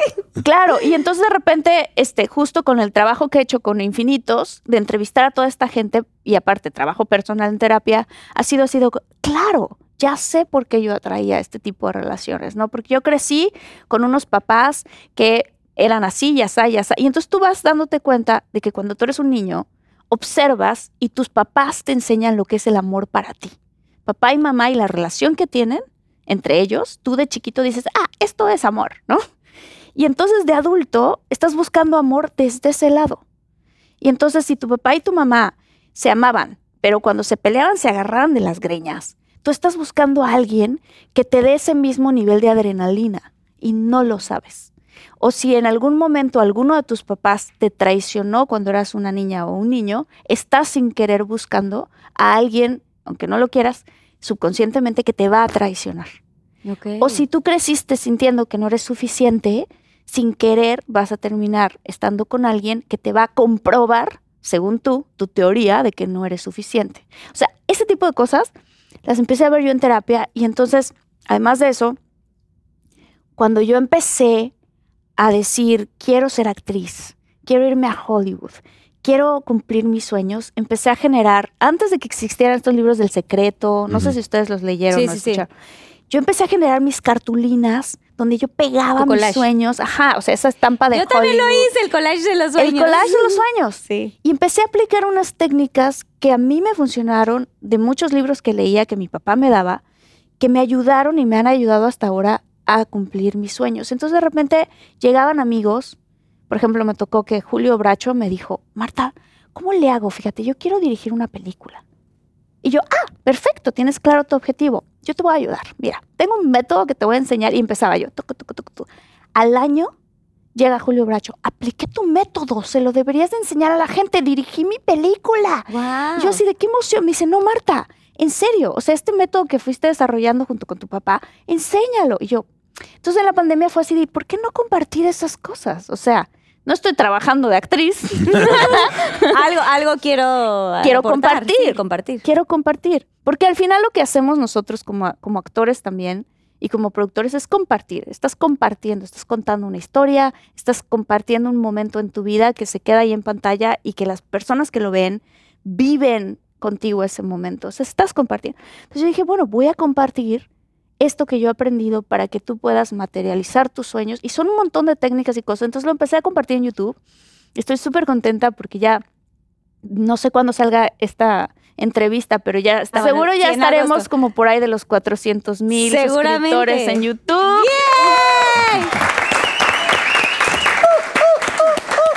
Pero es muy bonito que lo que te estaba también diciendo es eso, que compartas un poco de tus experiencias. Sí recuerdo que, que tuviste una experiencia llegando a los estudios Universal Ay, y que después fue tu, tu callback en este lugar y que tú, como este puente de sueños y que le decías a tu niña de, de 13 años. Sí, sí se puede. Sí le se puede. claro. Exacto. Y otra cosa que también me ayudó mucho eh, fue Jordi. Mi amistad con Jordi, siempre habíamos querido Jordi y yo trabajar juntos. Y él, pues, hacía radio, hacía televisión, yo hacía cine, entonces como que no encontraban qué, no encontrábamos qué. Y fue así de, claro, creemos un podcast. ¿Por qué no hacer un podcast? De todo un mucho, ¿no? Y entonces así nació de todo un mucho, poquitito antes de, la, de, la, de que arrancara todo el, el encierro, la, eh, todo lo que pasó, fue así de creemos de todo un mucho, venga. Y fue muy divertido y él me empezó a dar a mí también mucha más seguridad para poder yo también hacer mis entrevistas por mi cuenta. O sea, yo no sabía cómo hacer lo que tú haces, ¿sabes? Es Yo increíble. tampoco sabía. Yo aprendí hace dos años en la pandemia también. Como todo el mundo, o sea, digo, los que, sí, claro, se, todo el mundo se diversificó y creo que pues no nos que- quedamos sentados. Los que estamos dedicados a trabajar desde muy niños, creo que era un momento de... Yo ya no tenía conciertos, yo soy cantante. Y este, y era, ya no hay show, ya, ¿ahora qué hago? O sea, este Claro. encierro me estaba matando y pues justo sale ahí de ahí Pinky Promise. Y, y, pues también hubo una depuración de cosas, siento, ¿no? Como que para mí era un, un hecho de, a ver, ¿Qué? Dile. Es que, no, es que- ¿Por qué te quedaste porque, pensé en la, cómo iba a empezar mi pandemia y cómo fue el cambio, ¿no? O sea, de repente te digo que estaba haciendo una película, y me dicen, oye, vamos a cerrar la producción, te tienes que regresar a Estados Unidos porque se supone que van a cerrar fronteras, vas. Entonces yo llego a Estados Unidos el día que cierran y yo dije, ¿qué es esta tontería de que acumulando toilet paper por todos lados y bla, bla, bla? O sea, tú sí creías que era mientras- de un ratito. No, Y no. mientras yo en Nueva York cargando uno, estos de 24 por 4 más grande que tú. así de corriendo. No, y está cañón. Como mexicana, ya sabes que te colas en la fila. Excuse me, excuse me. Es mi cuál estabas en Target. Aquí ya estoy. No, y está cañón porque yo llegué y Ay, dije, ay, fuerte. no, bueno, o sea, no, no va a pasar nada. Y de repente se me había olvidado que yo llevaba siete meses en México y no había nada en mi casa. Entonces, obviamente, there was no toilet paper en mi casa. y No entonces ahí está de, ah, mierda. De apalita. Ahora sí que a sí, mí. sí, sí. vámonos. Y entonces, no, y este, no, y la verdad es que fue como un proceso primero muy raro donde dije, a ver, si está raro, yo veía filas y filas de gente, horas para los ta. entonces como que dije, ok, a ver, esto va en serio, hay dos maneras de hacer esto. El primer día, primero escogí la mala, me encerré, pedí pizza todo el día, Xbox, Noticias. tres horas, no, Xbox así de que no salía de mi cuarto. Y al ¿Qué a tercer día- gusto está esto y está bueno. y al tercer día dije, no, Sebastián. O sea, Sí me estoy vas a acabar muy mal si esta es tu dinámica de, de, del De comer, entonces este- dije, no, sí, de comer. Dije, o sea, yo soy un gordo. O sea, yo tengo que vivir endietado y me puedo comer todo. Soy un basurero, me trago todo. Entonces, fue como de, o sea, vas a regresar a actuar y nadie Y te va a reconocer, brother. mal. ¿No? Entonces, dije, no, a ver, tenía ganas desde hace tiempo de como salirme un poco del medio y poder trabajar en mí y poder regresar de otra manera, pero como siempre estamos haciendo, ajá, como siempre estamos o haciendo una entrevista, como que siempre estás presente. Dije, no, a ver, este es tu break que te, que te, está- que te, Te mandó Dios te la mandaron, vida. O sea, ajá, sí. ¿no? Entonces, pues puedes escoger hacerlo muy bien. Y entonces decidí súper disciplinarme, me endieté, empecé a hacer ejercicio diario, ta, ta, ta, y fue, em, empecé a leer todos los libros que nunca leía, de que nunca tenía tiempo, leía un libro por semana. Te iba a molestar, ta, ta, pero ta. creo que sí a Empecé, sí, empecé a leer. Ya sí ha sido muy difícil una carrera ¿Traes los como actor sin saber leer. ¿Qué, ¿Qué le ibas a decir? No, iba a decir que yo mientras viendo noticias de la pandemia y en Instagram y así, y fotos de Sebas cada vez más fuerte. selfie tras Ah, selfie. Hola, O sea, sí, ¿traes cuadrismo ahorita? No, no, ya. La pandemia Ahorita ya pasó. lo- ya pasó, Ya yo pasó la vi. pandemia, ya regresé yo a la las vi, tus normalidad. fotos, yo las vi. Sí, Oye, y vive, sí. perdón, que Te te- hice zoom. ¿vive solo? O sea, o había alguien que te decía, Sí. vas, échale ganas. No, pum, vivía puedes". solo. Eh, bueno, vivo solo, pero porque mi papá se quedó en México y mi hermano se quedó en México y yo la verdad es que un poco este proceso de vida ha sido complicado porque sí llevo viviendo en LA desde el 2016, pero nunca estoy. Entonces, el más tiempo que he pasado en mi casa fue Ah, el, fue el año de la pandemia donde me encerré en mi casa y fue el momento más bonito de mi vida porque decía, por fin estoy disfrutando mi casa y viviéndola y, y fue justo lo que te decía. Sí, un- conociendo más tu sillón, ¿no? Ajá. Así de que la sala de, ay, ahora estoy y de aquí. puras tantas cosas que dices, a ver, yo según yo tenía que hacer esto y luego tenía que hacer esto, tenía que hacer eso y nunca tienes... Y me di cuenta que ni tenías que pagar el gimnasio porque el gimnasio lo hace aquí, ni que tenías que hacer el otro. Y de repente fue un momento hiper creativo para la productora. Nos pusimos a escribir todos y justo fue ese proceso de decir, a ver, todos estos rollos que no hemos podido terminar porque mi hermano trabaja como actor, yo trabajo como actor, entonces siempre nos interrumpían los procesos. Desarrollamos todos los proyectos y ahorita la casa productora creció, o sea, tenemos más de 27 proyectos en nuestro slate. Wow. Entonces- Oye, qué chingón. ¿Sabes qué padre? Porque estando en este proceso, yo desarrollé una serie de televisión, hice cosas. Y me acuerdo que un día estaba haciendo FaceTime con el Diablito. Yo, Mm. Diablito, me está, cuerna, Diablito. rentamos esta casa con alberca, ¿qué nos estamos pasando? Me dice, ¿a qué estás escribiendo tu siguiente guion? Y cuando acabe esto vamos a estar haciendo una película. Y yo, ¿Cómo ves que sí? ¿cómo es que ¿Qué comes que adivinas, Pero es que nos ayuda, o sea, ¿a Ujú. poco no? O sea, como que te da un espacio para pensar, a ver, realmente, ¿qué me gusta hacer?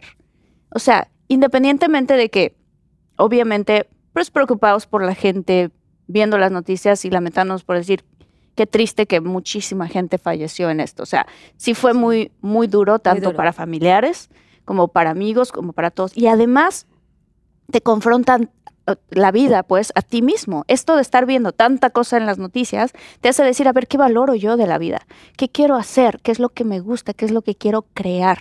Y creo que lo que yo siento que te pasó a ti, que fue lo que me pasó a mí, es que dijimos, a ver, el mundo que estamos viviendo lo estamos viviendo todos por igual. O sea, a ti y a mí, a quien sea, lo que vemos en las noticias son las mismas noticias para todos. ¿Qué hago yo? Es la diferencia. ¿Cómo decido qué hacer? Si me asusto, me paralizo y entonces ya no hago nada. O me asusto y me enojo y entonces tengo problemas en mi casa, me enojo con la familia, me enojo con, ¿no? con todo el mundo. O creo.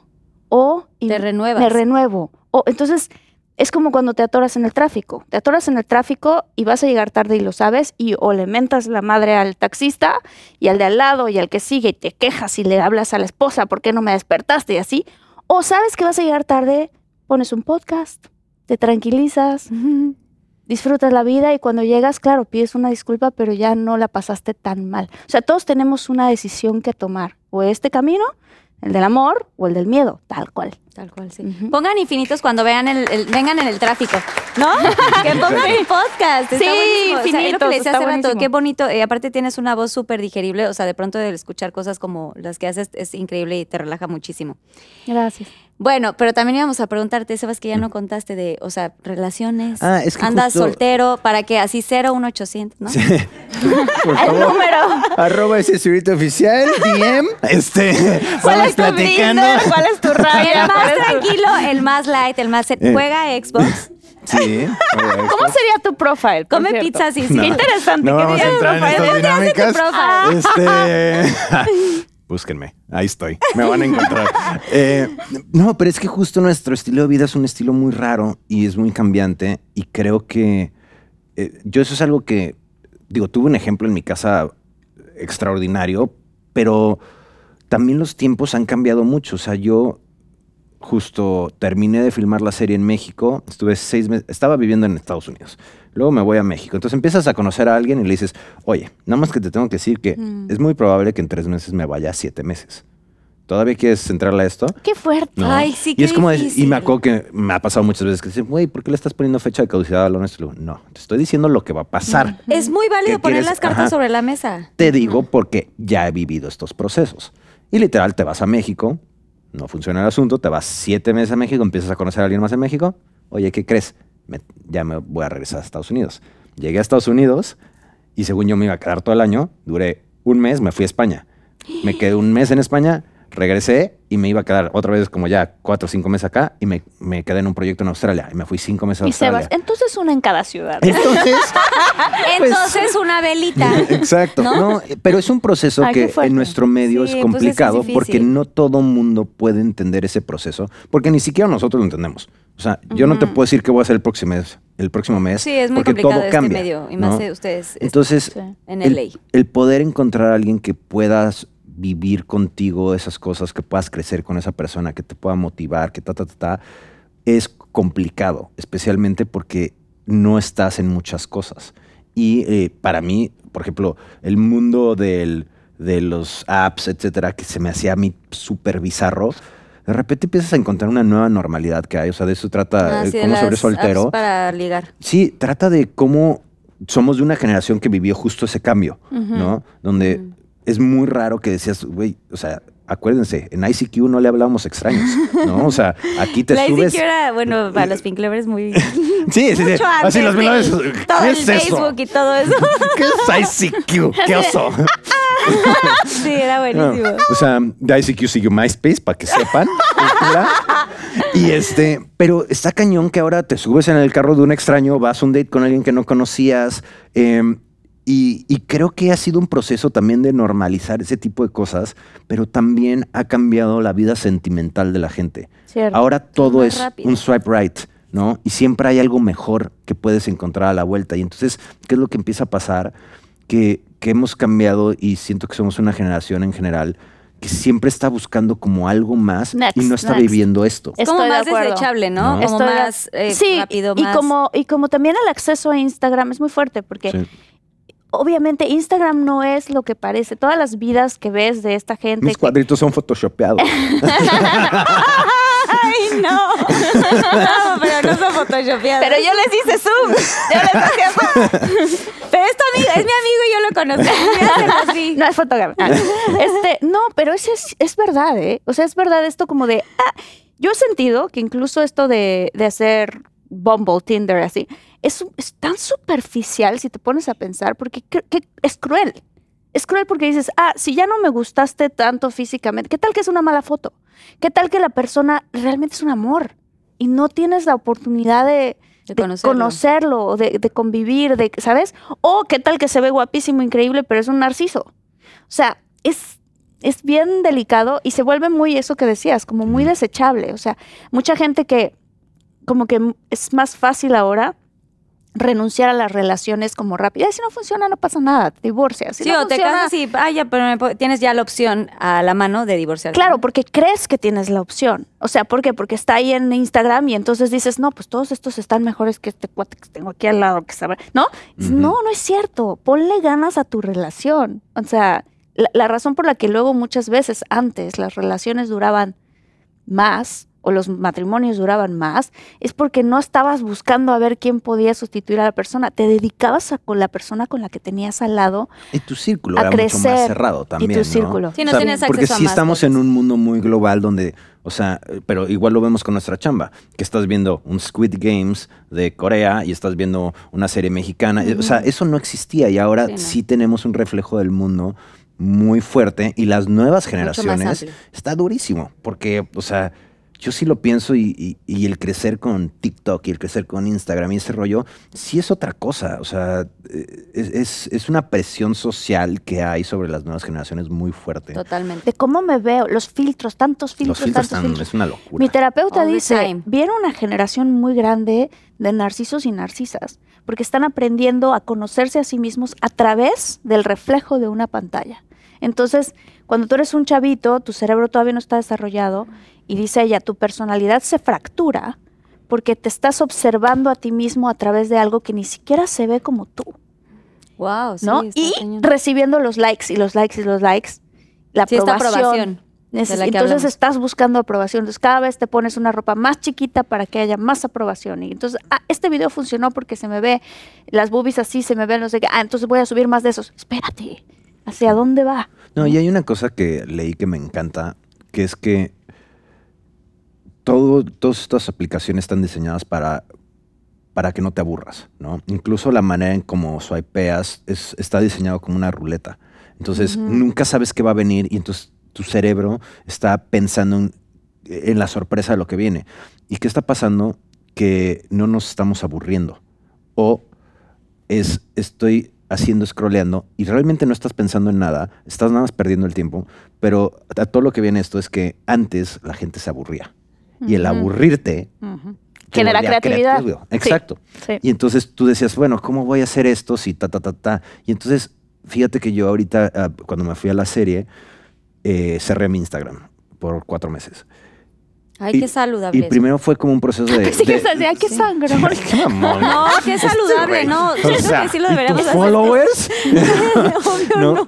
Y ¿Nos este, dejas ahí botados? no, y- pero es ¿Nos una, dejas ahí? Sí, es una cosa bien rara que yo sacaba mi teléfono y automáticamente le picaba y pues obviamente me había cambiado yo todas las claves Mm. para que no pudiera yo entrar, ¿no? Y, y entonces fue una cosa que yo me di cuenta la- lo automático Wow, que era ya para entrar y de que de repente, güey, así lo ponía, decía, ay no, qué pendejo, lo quitaba y inmediatamente lo volví a picar. Y yo decía, que lo Era cerré. como automa- ¿no? no, O sea, automático, inconsciente. Ajá, inconsciente. Y entonces empiezas a crear este proceso de como de depuración y primero hay como este rollo raro de que sientes que qué está pasando, de que me estoy perdiendo, la ta, ta, y después se cambia a un sentido donde te liberas y te relajas y ya no todo Te tiene que estar despreocupas. posteado. Es como O sea, ya no tengo que subir exacto. contenido. No, y tú también te empiezas a aburrir y empiezas a decir, bueno, pues algo tengo que hacer. Ah, pues ahora sí empiezo a leer, o empiezo, ta, ta, empiezo a hacer esto.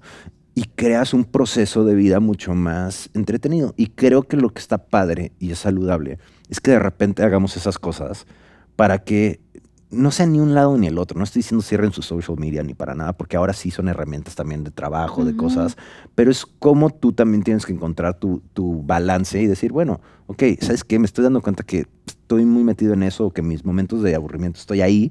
Pues, a ver, lo voy a cerrar un mes y juro que te cambia tu, tu manera de Tu pensar. chip. O por ejemplo, luego a veces te puede pasar que hay ciertas cuentas que ves tú y en vez de sentirte bien te sientes mal, Mm. ¿no? Contigo mismo.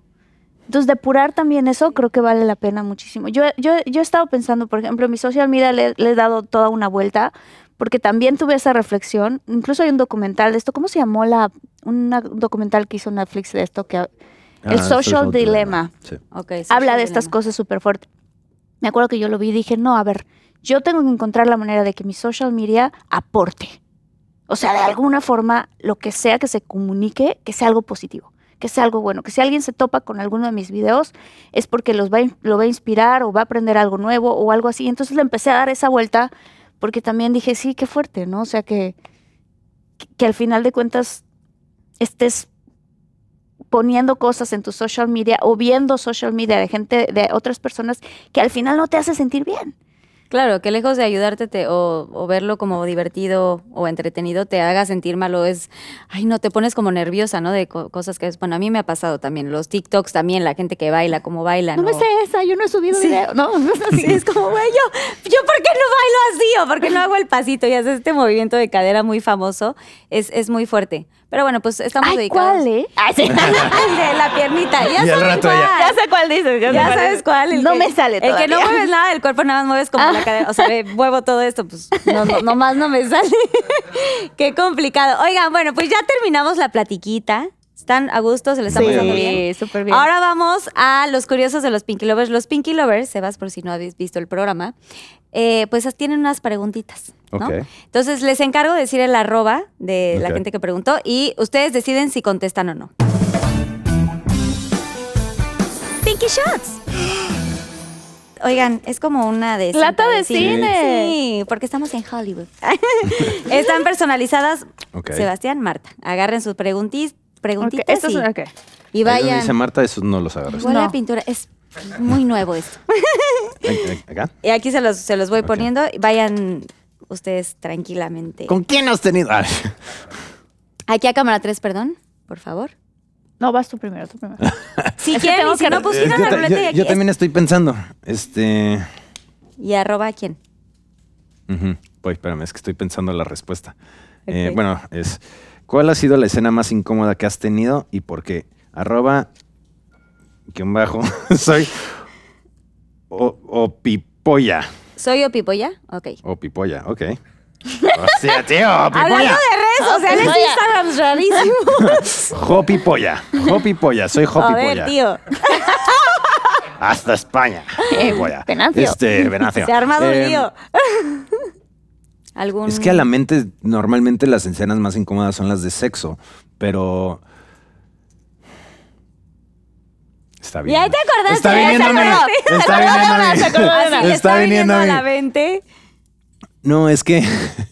No, Sin es que- o sea, no names. no, no, no, no, no, no, claro que no. Este. Algo así. Una vez. No, no es que haya sido incómoda, pero fue algo bizarro. Ok. Ok. Este. Tuvimos que hacer una escena que no estaba. Que no estaba scripted. Estamos haciendo un piloto. Y por eso nadie la conoce porque nunca salió. Eh, pero estamos una actriz y yo. Y nos dicen el día del llamado, oigan, ¿saben qué es? Acaba de agregar al piloto una escena de sexo. Y nosotros, ok. Eh, ajá. Y entonces, sí, porque sentimos que faltó esa parte, no sé qué. Entonces nos dicen, y pues digo, ¿te imaginas pues, la sabanita, el de este? Me dicen, no, porque es un sueño. Entonces, va a estar la cama, pero sin sábanas. O sea, va a estar todo así blanco, luz reventada. Yo, No manches. ¿cómo? O sea, todo se va a ver. Y, y me dice, en esto que sea. Ah, me acabo de acordar de otra que también fue muy incómoda. Este, ¿También de sexo? también de sexo. Esa estuvo todavía, creo que más rara. Y no puedo decir ni cómo. Es que no, no creo que ni lo puedo decir porque las palabras que fueron usadas fueron muy fuertes. Pero bueno, el punto de la otra. Pero más es o que, menos. Es que de repente nos dice el director: em, Necesito que sea súper sexual, súper fuerte, súper sexual. O sea, la pasión, ta, ta, ta, ta. O sea, rudo. Sí, y como muy. O sea, se tenía que sentir que estos dos se tenían ganitos desde hace mucho tiempo, en pocas palabras. Ok. Y entonces, pues, la actriz y yo, pues, como que hablamos y me dice, el, y dice el director, yo prefiero que lo hagan una vez, a todo lo que da, y ya, Ya. ustedes ven qué pedo, Wow. ¿no? A mí me pasó una escena así también. Y de repente, pues, la actriz y yo estamos hablando y le digo, pues, justamente las pláticas que te digo que son como así, yo, pues, ¿qué, ¿Qué quieres que te, te toque? haga? ¿Que no te ¿Qué toco? te hago? ¿Qué ¿Qué, tal? qué te cubro? ¿Qué te cuido? ¿Qué te tal? Entonces ya hablamos de eso muy específico. Y de repente nos traen una botella de champaña. Y nos dicen, pues para que la usen en la escena. ¡No! Y entonces sí, literal, pues. Ah, y aparte, escucha esta belleza. Cama, dolly circular. Entonces, la cámara solo iba en dolly circular y nosotros, pues, rock and roll. Dolly es ¿no? como un caminito Pinky Lovers y hay una cámara Es que como está un girando. riel, Es como ajá. un riel. Como sí, un como riel. un juegue, como un trenecito. Y Exacto. entonces, pues, bueno, acción y pues era como de... Y haciendo todo. Ay, no, así. Y, y la verdad es que los dos estábamos muy, muy nerviosos. O sea, no es que la pasamos mal. Lo bueno es que nos conocíamos, nos llevábamos bien, ta, ta, y había esa comunicación. Pero sí fue un así curveball totalmente, porque sí son cuestiones como raras, Muy específicas. incómodas y que pasan en el momento y que ahora, escrito. pues obviamente con todas estas cosas que están cambiando, ya no pasarían, ¿sabes? Porque si es un, o sea, como hombre, pues de alguna manera tú estás como más protegido, ¿sabes? Especialmente Les porque... ponen un calcetín. Exacto. Un calcetín que va Color carne. Un calcetín color y carne. este pero las mujeres pues tienen más cosas Sí, que que cuidarse, se pueden ver. ¿sabes? Ay, totalmente. Más cosas que se pueden sí ver, tienes que ser como muy cuidadoso con esas cosas. Hablando pero de pues bueno, esa, fue un poco de, de una Es escena interesante. Se, se, se- se- se cae el brasier es porque está Muy bien, con- ya, Ya, ya, ya, sí, bueno, sí. bravo. Sí, dije, ¿qué más va a venir? Bueno, Vas, el mío Marta. dice. Puedes ir Acá. agarrando la siguiente. Ok. El mío a cámara dice. 3, Marta, por favor. Cámara 3. Cámara Ok. 3. Dice: Todas las historias paranormales que cuentas son reales. Cuéntanos la más aterradora. Arroba 0D-MU21. Ok, arroba 0D-MU21. Sí, son reales. Este, en el podcast que tengo con, con Jordi, que se llama De Todo Mucho, empezamos a contar. A mí me encantan las historias paranormales. Empezamos a contar. Y este, y bueno, tengo muchas aterradoras. De hecho, este último episodio que lo pueden buscar está la más aterradora, la más aterradora, pero es una historia que no puedo contar yo sola porque este nos pasó a Porque mí falta el y a mi hermana. y que no está presente el A de a mi hermana, pero puedo contar otra que me pasó en una filmación. Estábamos haciendo una serie para Sony que se llama El Mariachi y nos tocó filmar en unas catacumbas, en un cementerio, que es el cementerio más antiguo de la Ciudad de México, donde están enterrados los héroes de la patria. O sea, ¿Cuál es para no ir? no me acuerdo ahorita cómo se llama. O sea, me gustan las historias paranormales, pero ir a un cementerio así como que no se me antoja mucho. No, no, no, muy fuerte. Y estábamos ahí filmando de eso que nunca debes hacer nada tenebroso a las 3 de la mañana, pero en las 3 de la mañana. Y dicen que es la hora De los muertos. La hora del diablo. Sí. Sí, ¿no? Sí. Y entonces estábamos filmando y éramos como tres actores en la escena y obviamente todo el crew. Tú sabes cuánta gente hay en un crew, o sea, 20, 30 personas ahí alrededor. O sea, no hay- aquí no hay una cosa de que quién nos hizo. No, todos estábamos ahí. Era en la noche. Estábamos filmando en esta cripta. Y me acuerdo que había trozos de la cripta que estaban caídos. La cripta es donde meten a mucha gente ahí. Y cuando tú te asomabas se lograban ver huesos. Y yo me acuerdo que decía, no puede ser que estemos aquí haciendo esta escena, qué fuerte. Y todos, como que de eso que hablas hasta bajito por respeto, pues a los muertos. Y de que te da miedo y que dices, ya tenemos que acabar esta escena porque qué fuerte. O sea, estoy viendo huesos aquí de sabrá Dios, pelo. Ya sabes, O sea, así, no, no, sí. Y total que Qué nervio. estábamos a punto de hacer la escena. Y cuando están haciendo una, pel- una película, una serie, pues dicen siempre, corre sonido, corriendo. Y entonces que le pica al señor del sonido para que se grabe todos los micrófonos, micrófonos, boom, todo, ¿no? Este, corre cámara, corriendo, ¿no? Y entonces después de eso, ya dice el director, acción. Entonces ponen, corre sonido, corriendo, corre cámara, corriendo. Y antes de que el director dijera acción, los que estábamos ahí, todos, todo el crew, escuchamos dentro de la cripta cómo se escucha un grito. Ay, no. No, pero de esos gritos, o sea, no sé si lo pudiera yo imitar, pero como una cosa así de... Pero una cosa... Ay, no. Ay, no, se me pararon los pelos. Todos lo oímos y todos fue así de... ¡Ay, Dios mío, qué fue?". Pero así, todo el mundo se alertó, o sea, ¿qué pasó? ¿Qué pasó? ¿Qué eso? ¿Qué eso? Nos salimos de la cripta, pero como pudimos y todo el mundo aterrado, se para la filmación y el del audio nada más se baja los audífonos. Ay, no. y dice, lo grabé. Y todos así de, no manches. Y entonces nos empieza a pasar los audífonos para que escuchemos. Lo que nosotros escuchamos en la vida real fue un grito. Ajá. Lo que se quedó grabado en la grabación esta eran múltiples gritos que se unían en esto como más o menos que lo imité, pero eran varios gritos, o sea, desde "Ah", hasta "Ah", "Uh", llanto, o sea, una cosa horrenda, Ay, no. espantosa, y que ahí dije, le dijimos al director de plano así de, ¿cuánto nos falta? Y el director, chava cartas. Ah, Grabemos rapidísimo lo que nos queda y vámonos, vámonos de ahí, que su madre, porque Ay, no. Así, horrible, horrible. ¿Y pudieron dormir después? ¡Qué nervio! ¿No se quisieron No. quedar a dormirnos así Mm, como de amigos? A quedar a dormir, no. O sea, de que digas... no, ay, no. No, Marta, no. O sea, de que ya te fuiste a tu casa y dijiste, oye, ¿con quién duermo? Oye, ¿alguna amiga de...? ¿No? No, O sea, ahí vivía con alguien? mi hermana, entonces sí, llegué a mi casa como hasta las 5 de la ¿Y mañana. no tuviste pesadillas muy- ni nada. No pude dormir. Claro que no. ¡Qué Una cosa horror! horrenda, horrenda. Sí. Ahí está la historia. Ay, bueno, bravo por compartir, pero qué horror. No vayan a panteones. Y me- no, sí, eso sí es la hora. Yo volteé a ver a mi mamá porque mi mamá alguna vez me había, me había dado ese dato que 3 de la mañana es cuando se supone que el diablo está trabajando. Sí. Pero bueno, X. Pinky Lovers no se despierten a esa hora. bueno. Se van a- A ver, voy sacando. Ay, sí, siguiente. Ahí agárralas. Ahí se las, les dejo la charolita. Sabemos que eres un Casanova. ¿Alguna vez te han mandado a la friendzone? Sí, muchas veces, arroba barbs-cm. Muchas, demasiadas. Hay todo un show que se llama Cómo sobrevivir soltero. Sí. Ahí están todas mis anécdotas Sí. porque son verdad. Viene la tercera temporada, ¿no? Viene la tercera temporada, no se la pierdan, pero sí, efectivamente ese show está basado en mi grupo de amigos y mi vida y, y lo malo que soy para ligar a veces. Ay, no, claro que no. Ok. Véanla, tercera temporada, aplausos. Uh, bien contestado. Están contestando todo, Pinky Oye, esto ya la contesté. ¿Qué pasa con eso? ¿Cuál? Dice, ¿cuál es el papel que más ha impactado tu vida y por qué? Ah, ya, otra Lo pregunta. contesté. Sí, ya lo Ok. Es que sí, los Pinky Lovers luego tienen muchas dudas. Ah, pero voy a, voy a decir quién lo escribió. Ah, este también. Arroba guion bajo FB99 guion bajo. Ok. Cuenta el peor oso de tu carrera. Sincérate. Arroba atsin guion bajo Velázquez. Tú conozco un oso tuyo, pero no es de tu carrera. ¿No es de mi carrera? ¿De qué es? De la vida misma.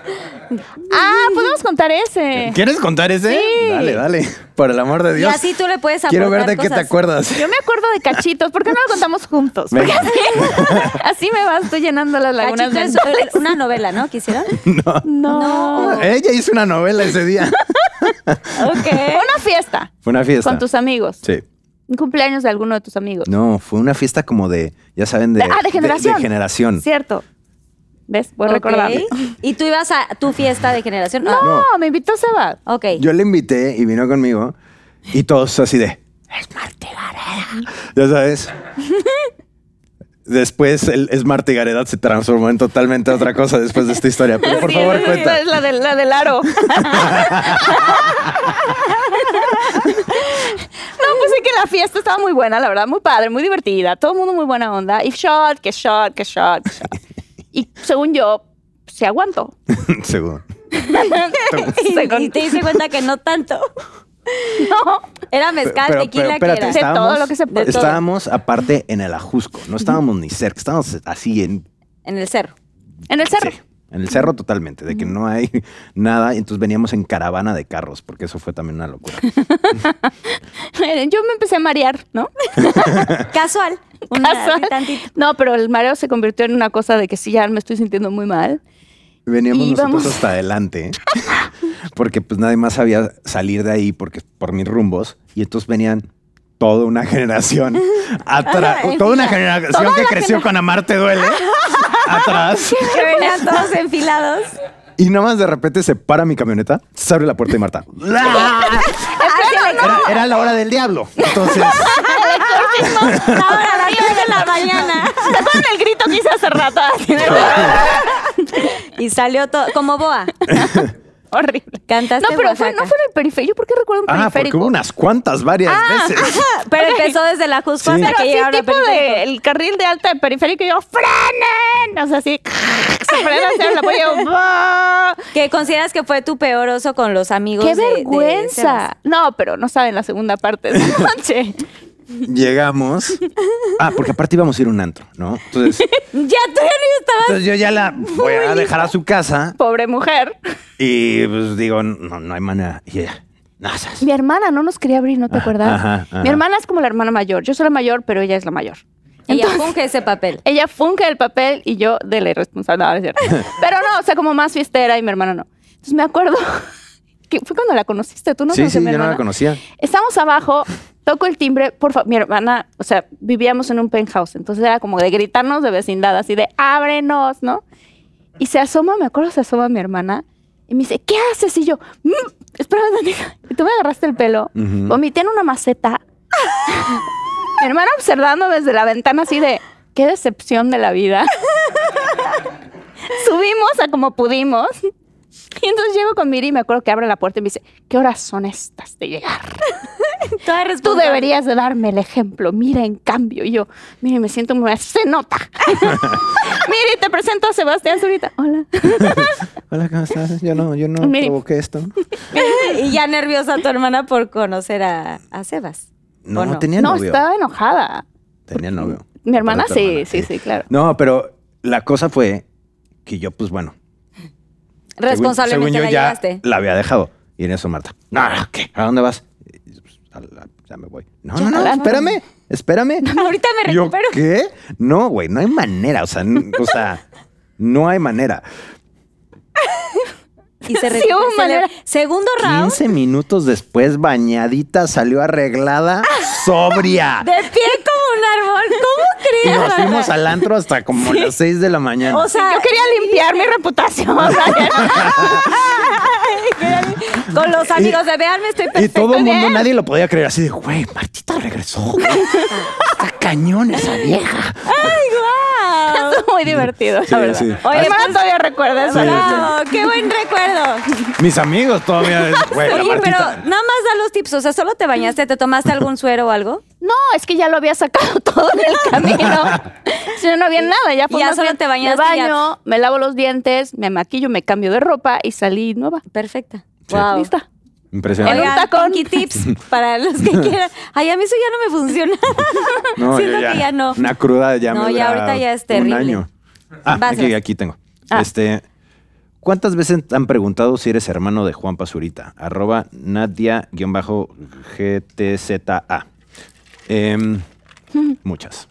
Muchas. Muchas. Y no somos nada, según yo. O sea, que yo sepa, no. no digo, Políticos, nada. no, no que, es raro porque no hay muchos zuritas. Y la familia de mi papá sí se reprodujo como conejitos. Somos como 80. Y los dos son güeros. Ajá. Pero me imagino que debe haber ahí algún familiar Sí, perdido. el color de ojos es peculiar de tu familia. O sea, ¿qué, qué onda? Pero, pero la verdad es que, según yo, no, que yo sepa, no somos nada. Ok, bueno, bien contestado. Bravo. Uh, ¡Bravo! Ok. ¿Cuál ha sido tu mejor y tu peor beso de actuación? Elabora. Me encanta. Elabora. Elabora. los Pinky Lovers les encanta ese término. Arroba Miriam M. Ah? Miriam Martínez Cruz. Así que tal que fuera. Arroba Puedes no Miriam names, puedes decirla. No, bueno, no sé, o sea, pues compártelo. ¿Cuál ha sido tu mejor y tu peor beso? Hubo, o sea. ok. es que no está, porque nunca llegó a la película, obviamente. Pero en la primera ocasión que Luis Fernando Pena y yo nos besamos en Amarte Duele, eh, surgió lo que se viene diciendo el hilo de baba. Así. No, quiero aclarar, de esto es importante. Luis Fer besa muy rico. Esto no fue una situación de que él no besara bien o no. Fue una situación De salivesca. su baba. Fui yo. Viniendo de ti. No, pero nunca te ha pasado así de que haces una escena muy padre y un beso y de repente mm, la- O sea, pero No. se da cuando hay un beso rico. Claro, claro, claro. O sea, Beso rico y luego la. Como la dama y el vagabundo del espagueti, pero tu babita. y ándale. Ándale así. Y bien la referencia. no. Más o menos. Más o menos. No, este, y el mejor beso. mm. Yo tengo buena suerte con eso. Siento que todos me han sido buenos besos. El más memorable. El más memorable. Pues sí, el mejor, el que dijiste, güey, neta, este qué besazo. Qué profesional o qué profundo o qué. Es que, ¿sabes qué? Que, que eso que lo que decimos, o sea, es tan técnico que no puedo decir así, ay, aquí se Pero nunca he rico". Es metido que- lengüita, es que sean honestos. reglas. Así de que de pronto se te va de, ah, y luego, mm, bueno, tantita, ¿no? No, sí, a veces sí. Un pisquis. Así ocurre, justo Ay, así. o de que, oye, ¿te gustó alguien? Hay un accidentillo ahí. Seguro alguna, en algún momento. eh, entiendo que es actuación, pero yo no dudo que en algún momento haya como, ay, me gustó. mm, No, hay gente que nomás". sí de repente te das el beso y si dices, ah, Qué bien besa. Besan bien. Sí puedes calificar el beso, eso sí. Sí, sí, O sí. sea, sí, pero tu top uno o del... O. O del 1 al 10. El uno uno al al diez, diez, no sí. sé, o sea, es que. Sí, por eso lo acabo de decir. O sea, Luis Orbesa muy rico. Eh, Joel Kinnaman. El de, El de Alter Carbon. Ah, Alter ok. Carbon. Pero es que de verdad me ha tocado buena suerte. O sea, no he tenido a alguien así que, ay, este qué feo besa, qué vergüenza. Bueno, ¿con quién repetirías un beso? Que, dije, que dijeras así. Fuerte güey. Más pregunta. bien, porque pues ya estamos viendo que... Oigan, perdón, se me salió esta Toma tu shot de una Mi vez. shot. Ah, podría- o sea, el chile. No, lo tenía que girar, pero bueno. Pues sí, es que no voy a contestar esa. Aquí está mi drink. ¿Y cómo ocurre este No, shot? ya lo contestó. Yo le estoy preguntando extra. O sea, este, mi shot es una mordita de chile. Pues es que tenías que girar, pero Juan- digo, Sebas ya te lo. Ya te se adelantó. ¡Ay! ¿Y picó? Ay, me tocó uno que no pica. Muy bien. Lo tenemos que. Bravo, bien, ya, ya se lo comió. Siguiente preguntas. Eh, ¿cuál, ¿Cuál fue la razón de tu salida del juego de las Ya, llaves? échalo. Sincérate. Arroba raúl.murillo. Eh, eh, hubo muchas cosas. Justamente el- la segunda temporada iba hacia otro lado y se atrasó. O sea, íbamos a empezar a filmar antes de lo que se filmó y se overlapeó con cómo sobrevivir soltero. Entonces tuve que escoger entre dos proyectos y la verdad es que pues soltero es mi producción, etcétera, casa. etcétera. Pero tratamos de, de- de hacerlo, de resolverlo, pero empezaba a haber todo este problema donde realmente el personaje se desvirtuaba totalmente y entonces no tenía una salida realmente buena, por así decirlo. Entonces, hablando con los productores y con todos ellos, que todos entendemos esas dinámicas, especialmente porque el juego de las llaves 2 y Soltero se filmaron en pandemia. Entonces, filmamos casi, se overlapearon. Entonces, eh, decidimos realmente que, que si había una oportunidad de regresar el personaje, valía la pena no terminarlo de esa manera porque no se iba a contar bien. Y entonces mejor quedaba como abierto. Y la idea sí era regresar en algún momento de la 2, pero tampoco lo logramos. Entonces, realmente es que eso, eso fue lo que sucedió. Muy bien. Marta. Bravo. Ok, dice. pregunta. Si pudieras darle un consejo a Marta Gareda de 10 años, ¿cuál sería? Mm, Cuidado con los Oh. besos de baba. Tengo dos historias que puedo contar. Una es que justamente yo tenía 10 años, todavía ni siquiera quería ser actriz, no nada, pero luego a mí me pasan estos sueños premonitorios, o sea, que sueñas algo que va a ocurrir en el futuro. Y estaba yo súper, pues, tenía 10 años, yo dormía en la litera de arriba y mi hermana en la litera de abajo. Compartíamos Mm. cuarto. Y me acuerdo que me desperté en la noche así de la nada y le dije, cuando seamos grandes, vamos a tener una productora. A mí me acuerdo perfecto y mi hermana se acuerda también. ¿Qué? Sí, vamos a hacer películas. Y mi hermana me dijo, ok. Y yo, "Oh, bueno, buenas noches, buenas noches. Y me volví a dormir. Y mi hermana hasta la fecha dice, es que qué loco, porque tuviste un sueño de que estábamos grandes y que estábamos haciendo películas. Y ahí yo todavía no era así como que, ay, quiero ser actriz y así. sí. Tenía todavía no como existía ese. todavía no era tanto, era como, ay, ¿qué hacen los actores? O sea, apenas tenía esa curiosidad. Este, y otra cosa también que pasaba y que pasó constantemente cuando estaba chiquita, eh, y que lo seguí diciendo, y sobre todo como que me entró más confianza a los 10 años, es que una vez estaba lloviendo, pero lloviendo súper fuerte. Y a lo lejos, yo creo que está lloviendo menos fuerte a lo lejos, porque se veía un arco iris. Y entonces yo agarré a mi hermana, esto lo hice desde que tenía cuatro años, cinco años, ocho, así. Y agarré a mi hermana y le dije, mira, mira, ¿ves el arco iris? Sí. Es que yo estoy segura de que si sigues el final del arco iris, ahí hay un tesoro. Ay. Y mi hermana me dijo, sí. Y yo, sí, si tú me sigues, vas a ver, vamos a encontrar el tesoro. Entonces mi hermana hasta la fecha, cuando empezamos nuestra productora, cuando empezamos a hacer películas, me dice, es que es eso. O sea, es seguir el arco iris y decir, ahí está el tesoro. Y tener esa fe y esa confianza de que ahí está el tesoro. Entonces yo le diría a mi Martita de 10 años que siga teniendo esa fe, esa confianza y esas ganas de jugar y de crear, porque ahí está el tesoro. Muy bien. quiero llorar. Muy tierno, sí. Eh, ya agarré una. ¿Sebas? Este, ¿Cuál es la mayor lección? No, ¿cuál es? Sí. ¿Cuál es la mayor lección más grande que aprendiste de tu mamá? Arroba Jeflo02. Híjole. Son demasiadas lecciones. Eh, pero te puedo decir de las más bonitas que he pensado últimamente y es que hay que aprender a disfrutar los pequeños momentos de la vida, ¿no? Y creo que siempre estamos tan preocupados por qué esperamos, qué queremos hacer, qué queremos lograr. Si ya lo lograste, y yo, ah, yo soy conocido como el Grinch de la familia porque siempre estoy pensando en otras cosas. De, ah, sí, ya hicimos una serie, pero bueno, pero es en español, ahora la quiero hacer en inglés. Y quiero hacer esto y ahora lo quiero hacer así. y este... Y se nos olvida, especialmente en este tipo de trabajo, que es un trabajo bastante difícil en el sentido de que, como nunca sabes qué va a pasar, y hay muchos nos en el camino, ¿no? O sea, castea y luego de casting, primero que te toque un casting, luego que vas al casting, luego que te quedes en el callback, luego que del callback todo se alinee para que te quedes y de ahí que salga la película. Entonces, yo algo que veo mucho en los actores ahora es que se nos olvida disfrutar esos momentos. Hay una cantidad de gente que daría la vida por poder entrar a un casting. Sí. Y luego la vida por haber podido hacer un callback, ¿no? Y en, en cambio es como ver las, las cosas de otra manera, ¿no? Entonces yo puedo ver el callback y enojarme porque no llegué y no me quedé y otra vez no me quedé, o decir, güey, qué chingón, llegué a otro callback, llegué a este punto. Y entonces si tú empiezas a disfrutar los pequeños momentos de la vida, los verdaderos momentos grandes los vas a apreciar mucho más, ¿no? Y aparte, vas a sí, y aparte con, tu, tu felicidad realmente continúa, ¿sabes? No vives más pleno. Y creo que justo en lo que estamos hablando de esta generación de hoy en día, donde estamos siempre buscando lo que sigue, se nos olvida ser felices de los pequeños momentos. Y- Y, esos pequeños momentos puede ser lo que sea, ¿no? Los pequeños detalles, el aquí y el ahora. ¡Qué Exacto. bonito! Ay, qué bonito. Ya quiero llorar. Nos pusimos ¡Qué sentimentales. bonito! ¿Cuál es la cosa más loca que has hecho por amor y para quién fue? Queremos nombres. Arroba Ceci-bajo. Uy, las Pinky Lovers ya se pusieron celosas. 22.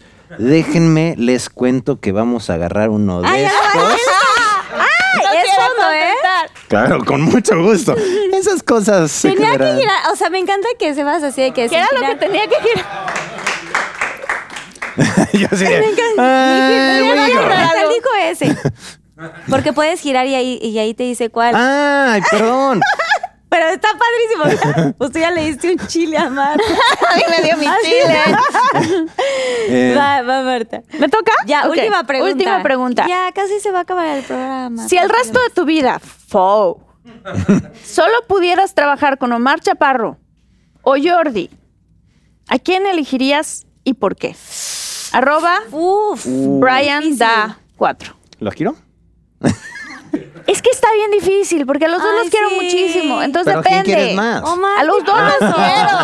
Pero Jordi también, los dos. Yo también los amo. A los dos, muchísimo, porque, o sea, bueno, pero es que uno hace Pero diferentes que va a cosas. haber uno actúa- si, si dice algo. No, que dale vuelta a la cosita. Sí. Sí, mejor no, no, pro- no problemas. ¿Quién ya quita se yo? paró así de... Shot secreto. Lila, uno o dos ya, porque el otro ya te lo dio. ¿Uno o dos? El 2. Sacabum. Dios mío. Uh. ¿Qué es? Puede ser una mordidita nada más. ¡Ah! ¡No! Exacto. Eh, eh, Ya es les troné el que no audio, ah. es que es vampiro. Y este. Exacto. y Me voy a morir por el ajo. No. Sí, creo que el ajo. ¿Qué? ¿Me lo tengo que No, no, comer? no, pero una mordida. Sí. Oye, pero, pues- Sebas, o sea, me la está hundiendo. Le dio una y uno. No, una pero, mordidita. Pues, sirve. y Luego te echas un poquito de leche y Ya ya. le dices te a tu novio, de Hoy cualquier llego bicho con que mi tengas ahí hombre, adentro. O llego con mi hombre. bueno, tenemos aquí otro si quieres. A ver. ¿Qué es eso? Sacabum. No sabemos, pero es fondo. Bueno. Con el ajo, para que te pases el ajo bien. Una, dos, tres. Ay, sí que cuento. Una, dos. y Una, dos. Shot, shot, shot, shot, shot, shot, shot. Sí, era, a ver, ¿qué era? ¿Puedo leer? ¿Puedo leer? No sé qué era. A ver. Así, y me echó el ajo, ¿no? y cuéntame, no sé qué era. Huele a fruta. Olía, ¿Sí? olía rico, Mi, la mi, mi, verdad. mi. Pero era alcohol, solo di. ¿Sí? ¿No? Ah, no, era. Era mira, laxante. Hasta te. Hasta te fue mejor. Me fue ¡Ay, no! Oye, buena idea para los piquis. Era limpiador, era limpiador de baño. Muy bien, bueno, ya. Eh, se ¿Cómo lo se tomó, se el lo tomó. Desinfectante. Eh, ¿Cloroc? Ah, era Clorox. desinfectante. Desinfectante. Así, desinfectante. Va, Sebas. Eh, ¿Qué es lo mejor y lo peor de ser un surita? Sincérate. Arroba Mayra-UC. Eh, lo mejor, la neta, creo que, que mi familia. O sea, creo que tengo una familia que adoro, que amo, que tiene unos valores. O sea, no, no me podría imaginar nada mejor en ese sentido. Y lo peor, que también es algo muy bonito, pero tiene sus lados malos, ¿no? Que es un poco este mundo público que tenemos de familia, ¿no? Entonces, de repente pasas momentos como perder a mi mamá y estás pasando por un momento que te gustaría tener a ti, ¿no? Y pasar por tu proceso. Y a veces ese proceso eh, se vuelve muy difícil porque lo tienes que revivir eh, con las entrevistas, con el de este, con tal. Pero es, o sea, con, e- a lo que voy con eso, yo me acuerdo mucho, y nunca lo he contado, pero cuando murió mi mamá, pues yo tuve que redactar una, una cosa para la prensa, ¿no? Diciendo, yo lo tuve que Un mandar. comunicado. Un comunicado. Y entonces yo me acuerdo con mi mamá de ahí, ¿sabes? Y yo estaba como diciendo, güey, pues yo lo último que quiero es hacer esto, pero pues de repente me empezaron a llegar llamadas de todos los medios, cosas así. Y dije, pues tengo, yo tengo que dar la información. Entonces fue un proceso bien difícil porque son las cosas que, pues ni modo, son parte de nuestra carrera, ¿no? Y la gente se preocupa y es también por el amor que la gente le tuvo a mi mamá. O sea, si algo era excepcional, fue el apoyo del público, específicamente de la gente que quería a mi mamá y eran muestras de amor impresionantes. Y entonces como hijo te sientes súper, súper orgulloso de que tu mamá haya llegado a la vida de tantas personas y que haya sido alguien especial. Pero sí es un proceso que la vida pública del actor de repente yo lo hablaba en la serie, ¿no? Si tú crees que es difícil cortar con alguien, imagínate cortar con alguien y que después todo el mundo te esté repitiendo con quién anda, ¿no? Y que después sea tata. Entonces son procesos que difícil. públicamente son complicados, son gajes del oficio, pero y que uno, yo creo, la mayoría de la gente trata de, de llevarlos porque no son una obligación de alguna manera, pero sí tienes un respeto a la gente que se desvela en las noches viendo tus programas. Entonces, quieres estar para ellos en ese sentido, pero también es muy importante que la gente de nuestro medio y que la gente entienda que somos seres humanos con muchos defectos, con muchas cosas que y que tenemos que pasar por nuestros propios procesos a veces, ¿no? Entonces, creo que y nuestros errores. Entonces, creo que cuando podemos humanizar más a la gente que está enfrente de las cámaras en ese sentido, pues también podemos comprender que, que, estamos llenos de, de sentimientos y de, y de, y de vicios y de cosas. Y entonces es sobrepasar esas cosas. Pero en general, te podría decir que eso es de lo más difícil que, que me ha tocado, tocado vivir, pero más allá de eso es también muy reconfortante saber que la gente nos ha querido y que quiere a mi familia de la manera que la quiere. Eso, eso es, o sea, de los momentos más bonitos que me ha pasado es cuando fui a Televisa por primera vez y yo iba caminando por los pasillos y en los pasillos me paraban los técnicos y me decían, la mejor productora con la que estado es tu mamá, ¿sabes? Ay, y cosas así. bonito. Entonces, esas cosas son como lo que valoro muchísimo y que no podríamos tener si no viviéramos también esta vida pública, ¿no? Claro, totalmente. Qué bonito. Ay, qué bonito. Yo aplaudiéndome. Beso hasta el cielo. Sí, qué bonito. Ah, ya acabamos con los Pinky Shots. Gracias, Susana Unicornia, por todo este Gracias. deleite, pero fíjate que nada más se consumieron tres. ¿Quieren algo más de tomar? ¿Tienen eh, Yo eh, cosas en tomando su, aquí. en su tengo- vasito? Sí, sí. ¿Han jugado Yo Nunca Nunca? Yo Nunca Nunca. Eh, yo Nunca Nunca eh, he dado un beso de tres. Eh, cuando- si tomas es sí o si tomas es no. Si Ah. tomas es sí. ¿Quieres compartir algo? ¿Quieres compartir? Ah, Aquí hay tres. Ahí todo. Em, eh, a ver. ¿Tienes Sí, hermanos, hermanas? Sí. Sí. Ok, perfecto. Voy a tomar. Yo por eso. nunca, nunca me ha gustado el novio o novia de mi hermano o hermana.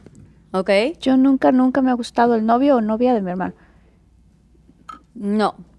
No, mi hermana y yo sí tenemos diferentes Yo gustos. también, gracias Tengo dos, un hermano y una hermana y no, Fabi, no, somos muy diferentes. ¿no, ¿Y tú qué? ¿Tú le tomas o no le tomas? le tomas No, no, no? todavía ¿No? no. Todavía no. Seguro, No, ¿eh? pero tiene planes. Dice, todavía no, pero tengo Todavía no, pero pues en algún momento uno nunca sabe qué pueda pasar en mi vida. Oye, qué fuerte. Va, vas, Mm, Marta. Ay, ¿cuál yo nunca, nunca podría ser? Mm, yo nunca, nunca me he robado nada. Ah, yo sí de niña. En Yo también de Disney. niña. Yo de hecho, ayer. fue aquí en Disney. ¿Qué te robaste en Disney? Pues es que entramos estos como, mm, bueno, no entramos, era estos, este, como, ¿cómo se les? Kiosquitos que hay en, en Disney. Y pues había muchas cosas que gorritos y tal. Entonces yo agarré varias, co- mi primer gorrito, fue la primera vez que vine a Disney, tenía siete años. Y la última, la vetaron después de eso. ya no puedo entrar, ¿qué Nunca creen? más. Compañeros. No, entonces estaba ahí como agarrando cosas. Pues de niño agarras sí, que llaveritos y te cuelgas esto y tal. Y no me acuerdo, de pronto ya vi a mi mamá, mis hermanos y tal, y, y estaban pagando. Pero ya después como que los perdí, yo seguía agarrando cosas y ya no los vi, dije, pues ya, o sea, se me hizo fácil salirme, pues estaba como pues expuesto, no era como que entrabas o salías, no había una puerta como tal. Y pues como niño uno, ay, mi mamá, ¿dónde está? Ya me perdí, ¿no? O sea, buscas a la mamá. Y pues mamá ya estaba por allá caminando y ay, ay. Y entonces ya voy al monte. Estás aquí por primera vez escuchando esta historia porque siempre lo ves, pero bueno, ahí está mi mamá. Y salí y en vez de decir, ay, vete, nos regresamos y pagamos, fue de, ah, bueno, pues ya vámonos, ya nadie te dijo nada. y entonces pues ya me fui con la gorra, ya sea la típica gorra de Mimi. Sí, sí, sí. Y este y toda la cosa, pues ya, ese fue mi robo. ¿Tú cuál fue el tuyo? Yo mi robo de niña fue un sacapuntas. Ay, tu- el tuyo estuvo muy level, no, lo mío sí, fue mucho dinero. Y mi mamá me hizo regresarlo enfrente de toda la clase con la maestra. Fue mucha medio ¿Pero mucha te vergüenza. gustó el sacapuntas? ¿Tenía alguna cosa No, especial? quería sacarle punta a mi un lápiz. lápiz? Le, pre- le pre- le pedí Casi, prestado casi. a la niña típica de la clase que no te presta nada. No me lo prestó y me dio coraje y cuando terminó la clase se lo robé. Es típico eso. O sea, pero no tenía nada, nada. No, un sacapuntas normal de los azules. Ok. mm, bueno, yo nunca, nunca mm, me he grabado o me he tomado fotos, fotos desnuda. Yo nunca, nunca. Ah, nunca. Nunca, me las Damn he it, tomado. man. ¿Me he grabado? Siento que se va ¿Nunca te has no. grabado? No, no me he grabado. Interesante, interesante. Este, A mí me da mucho miedo. Ay, sí, a mí me da nervios. De hecho, no subo nada a la nube porque dicen que luego ahí te... A mí me hackearon mi nube. A mí ¿Te- me te lo hackearon? mi nube. ¿Ves? Te hackearon Por eso no hay que subirlo a la nube. Pero, Sí, no, está cañón. No, hay un video sexual mío, no se preocupen. Sí, ya- ya todas así. Oye, ¿por qué preocupen? ¿Qué tal que se alegran? Así. Exacto. O sea, pero sí te gusta de pronto tomarte tus fotos así en el espejo. No, pero creo que en algún momento de mi... No, no creo. Sé que en algún momento de mi vida, con una noviecilla, experimentamos ahí el- la grabación. El delicioso. El delicioso varias veces, la Pero la grabación. en del el delicioso. delicioso también. Este, em, sí, me acuerdo perfecto porque sí fue como un- una cosa que los dos dijimos, a ver, ¿qué pasa? Lo vimos, me acuerdo que lo vimos y luego lo borramos, pero sí fue como de, para ver qué onda. Para una futura película, una, Exacto. una experimentada. Y, Em, a ver, y vas. ¿qué? Ah, ¿Eso Ah, fue lo que dije yo? Ah, Sí, te va a ti y luego a. Marta, Ajá. sí, exacto. ok. Yo nunca, nunca he fingido un orgasmo. Ay, obvio sí. Yo no. Así, yo tengo una ley. Ah. Sí, no. Muy bien. No, yo Bueno, en una ¿Tú pelu- tampoco? eh, películas, claro, en películas. En películas Bueno, finges. pues es Pues que sí, bueno. claro. pues, Ahí sí también, bueno, tómale, porque tómale. actores, Es porque distinto, es distinto. ¿Tú en la vida real? No, en No, en en la la vida real real. no. Ok. Creo que como hombre te darías cuenta, ¿no? Estaría un poco. Bueno, quién Pues- sabe. Hay mañosos. Espera un momento. Hay gritones Los y hombres pueden fingir. Mira, ah, No, pero pues no pueden fingir, ¿o sí? pues. A o lo sea, mejor si la mujer no se da Técnicamente, cuenta, si claro. tuvieras un condón, podrías fingir, quitarte el condón sin que se dieran cuenta y decir, ah, sí, es, ya lo fui a tirar. Claro. Ah, podría ser, claro. Sí. Si Mm. no finjan, Pinky Lovers, no, no, háganlo real. Mejor díganle que no Ah, a las ver, ahí puedes les va. satisfacer y ya. Y si no, no lo hagan. A mí. O sea, yo nunca, nunca. A mí nunca. ¡A mí! me olvidó el Ya en terapia, ¡a mí me pasó! Yo nunca, nunca. Un anecdotario. Nunca, nunca me ha gustado un primo o una prima. Damn it, bro. Dime. Yo, no. Yo volteo, a- yo volteo a ver. Y la así. mamá sí. Y mi mamá, ¿quién? Discúlpeme, señora. No. No, mamá, no te preocupes. No, fíjate que no. Gustar no. Es como O sea, como que, cuando estás te llevaras más con, No, que te llevaras más con besotes un sí, primo. pero no me gustaba. De chavito, de chavita, nunca te gustó un, nunca tuviste Ay, un no, mis crush con primos un creo primo. que eran feos. Ay, pobres de tus primos, te están viendo. Saludos a toda la familia. próxima Navidad va a estar bien complicada. No, bueno, que estuviera Pues no me gustaban. No, ¿verdad? Mm, no, o sea, tenía primos con los que me llevaba muchísimo y que tenías como más, eh, eh, ¿cómo te digo? Más, este, ¿cómo se dice? Química. Más química, pero no, o sea, mi primo Aldo y Iván, padrísimos, pero, y sí están guapillos, pero no, no, como nunca los vi como, ay, no, qué nervio. O sea, este- pero se llegaron a besar o algo. con No, no, no, no. Esa es Solo otra les pregunta, gustaba. ¿eh? Esa es otra pregunta. Esa es otra historia. bueno, ya acabamos con el yo nunca, nunca. Aplausos, por favor. Y ahí vienen las paletas. Eso es otra pregunta. ¿Dónde están los shots? A ver, ya los conocimos nosotros. Susana Unicornia, pasa, por favor. Aquí trae unas paletitas, Susana. ¿Quién es más? ¡Yay! Ahora sí vamos a jugar. ¿Quién es más? ¿Están muy listos? Sí. ¿Sí se conocen mucho? Pues algo. Más o menos, ¿no? Yo creo que sí. Ok, ¿quién es, aquí a cámara 3, por favor, ¿quién es más puntual?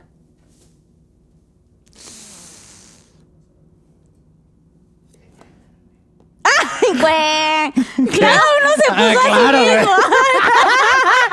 no, ya sean honestos. ¿Alguno, ¿Quién de los dos? Yo, es que. Yo es soy súper puntual. Yo soy extremadamente puntual. Llegué antes que tú. Ah, sí, hoy, No te- estuvimos culpa. 40 minutos antes. Este. ¿No? Yo ¿El cochecito que pasó por ti? ¿El coche que pasó por ti? ¿Qué? ¿Llegó tarde? No, No. pero hubo más tráfico de lo que pensamos. Ah, Sí, es que pretexto. tarde. No, ya, fue una academia militar. Yo, o sea, me pongo muy mal si voy tarde a las cosas. Por más que sé que van a estar, por ejemplo, un llamado y Sí. sé que van tarde, Es no horrible. puedo llegar tarde. No puedes llegar tarde. Mm. Me pone mal. Entonces, quizás él. Ok. Si a mí me avisaron que van tarde, digo, ah, bueno, está- otros Igual ya cinco perdieron minutitos. porque ya, ya hicieron cuenta. Ok, ¿quién es el más eh, amiguero? Chin. Bueno, Eh. Ahora al revés. bueno, yo sí soy muy amiguera. Sí, Es que tú eres muy amiguera. Tú también. Sí, también. Sí. Más o menos. Conocí a todos tus amigos, toda tu generación. ¿Quién Pero es más? exacto, yo ya los conocía, tú conociste a todos ellos. Y te conocieron muy bien a ti. Exacto. ¿Quién es el más fiestero? Ay, obvio. ¿Sí? Ay, pareciera que no. Ese Sí. es el punto. Ojos vemos. ok, ¿quién es más drama queen o drama king? No, los dos somos Sí, muy alivianados. sí, no creo que sea. Alguno, tienen que elegir uno, niños. No, pero es que tú no. yo no- Eso no es cierto. Ahorita. ¿Quién es más mecha corta? Definitivamente. Definitivamente. Sí, claro. Sí, o sea, en un segundo te... Sí, sí, Sí. sí, sí, sí. Ok, ¿quién es más probable que se case? Like, así como Ahora, en este tiempo real. en este tiempo real. En este, próximamente o Pues en sí. algún, ¿sí? ¿Quién es el más ahorrador o ahorradora? Es que tú eres muy buena economista. Es que tú tienes las películas más taquilleras de México. Yo creo que los dos somos Sí. ahorradores. ¿Sí? Sí. Oye, esto Es que parece terapia de pareja, ¿no? Somos Así lo muy parecidos. ¿Quién es más probable que amanezca crudo? Ay, yo. Bueno, ¿eh? Claro, porque ella ya lo vomitó antes. Nada más quiero que lo sepan. Yo no amanezco Ya cruda. lo, ya lo, ya lo este, vomitó. ¿Quién es más probable que haga el delicioso o el frutifantástico, como lo quieran llamar Pinky Lovers, en la playa? O sea, no en el cuarto, en la playa. Muy bien, Marta Gareda. bien. ¿Qué sabes qué pusiste? No, pues a mí, obviamente. ¿Quién es más romántico? Ya, sé ya. No, difiero. ¿Difieres? ¿Tú eres ¿Difieres más con qué? romántico? Con que yo soy más romántico que tú. ¿Sí? ¿Sabes qué? Difiero conmigo misma. Él es el más, es más romántico tú. ¿Por qué? Ah, entonces, tiene- ¿por qué? Porque Elabora. sí, simplemente la manera de ser, eres muy artista, la forma en la que te expresas, mm, porque sí. ¿Quién es más probable que llore, o sea, de como una película, viendo una película o un tema así sensible? ¿Quién es más sentimental, digamos? Ah, caray. No, pues yo opino Ay. Sí. ¿Quién es más probable que ponga el cuerno? ¿No? Sí. No, me rehuso. me rehuso. ¿Será? Sí, así sí, me he puesto el cuerno. Todavía. Ay, sí, no, que- ¿Quién es más probable que se enamore? ¿Quién es más probable que se enamore? Bueno, tú ya estás enamorada. O sea, pero suponiendo que no. Tú. Ah, pero ¿qué? ¿Cómo? Suponiendo, pues es que yo ya estoy ahorita, estoy No, ya enamorada. estás, Entonces pero es más probable. suponiendo que no es más estuvieras- probable que tú te vuelvas a enamorar a que yo me enamore, ¿En güey. serio? Nueve años soltero, tú dime. Pero eres muy romántico. ¿Nueve años soltero? O sea, sin relación formal, digamos. Sí, sí. Pero sí soy muy romántico. Por eso digo que Por ya eso le nada más lo puedo dar cada diez años. ¡Wow! Ok, ¿y quién es más probable para terminar que tuviera la posibilidad de dejar todo, o sea, todos sus sueños, todo su trabajo y todo lo que hacen, a lo que se dedican, por amor o por alguien? Ninguno de No, los ninguno. dos. ¿Ninguno de los dos? No. ¡Eso! ¡Chingones! ¡Ah! Apasionados de su carrera y todo. Oigan, y pues ya acabó el programa. Antes de hacer el Pinky Promise, que es este eh, promesa que hacemos al final, o promesa o algún consejo para los Pinky Lovers, quiero que compartan a cámara tres redes sociales, lo de las casas productoras, qué viene de proyectos, series, todo lo que quieran promocionar, etcétera. Aquí a cámara tres, por favor. No, ¿Me gracias, qué caballero. Este, Ay, bueno, mis cab- ¿quién redes más sociales, caballeroso? eh, mis redes sociales en Instagram me pueden encontrar como arroba Marta Higareda Oficial. Y también en YouTube, tanto en De Todo Mucho con Jordi, como en Infinitos. Infinitos. Y también en Spotify, porque estamos en podcast en las dos, tanto Infinitos como De Todo Mucho. ¿Y tu casa productora? Mi casa productora Media. se llama Never Ending Media y estamos a punto de iniciar una película que se va a llamar Fuga de Reinas. Ah, próximamente, eso. Eh, mi Instagram es arroba Marta Higareda no oficial. este.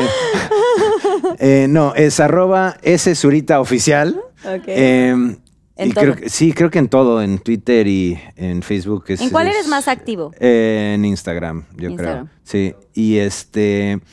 Mi, también pueden seguir mi casa productora que se llama arroba Addiction House Projects. Y em, ahorita de proyectos va a salir la tercera temporada de Cómo sobrevivir soltero, así que no se la pierdan por Prime Qué Video. padre. Sí, estamos Ya muy acaba de salir la de Galán, ¿no? Acaba de salir El Galán, El Galán. por Disney. Y este y pronto estará saliendo una película que hicimos con Sony, pero será más para finales de año. De así año, que de por este ahí los 2020. vamos a estar viendo. Bravo. Eso, bravo. Y ahora sí el Pinky Promise que todo queda aquí. A- agarremos dedito. Todo queda aquí y allá. ¿Quién se ha dado un dedito de tres? Eso existe, mira, nos tocó. Ya, como un dedito. Yo nunca, nunca había Ah, hecho bueno. un dedito de tres. Bueno. Esta es la promesa para los Pinky Lovers. ¿Alguna reflexión, alguna cosa que quieran decir, por favor? Ya nos podemos soltar. Ah, ya. Ah, ok, ya suéltenme. yo, yo digo aquí a cámara 3, por favor, algo que quieran Vas, tú, vas. compartir. Eh, una reflexión, una Pues así, promesa. algo, algo que te haya pasado, Eh. que algo que no había, nunca hayan dicho en algún programa, porque también eso siempre lo decía al principio de temporada. A ver, a ver, a ver.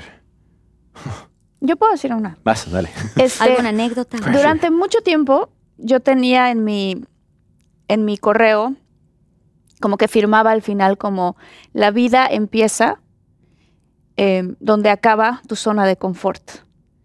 Que es que si tú estás muy cómodo en algún punto en tu vida, te preguntes, ¿qué es eso que puedo hacer? Que a, que a lo mejor me da miedito, que a lo mejor no me atrevo, y que vayas y que lo hagas, y que te atrevas, porque si no te atreves hoy, pues ¿cuándo?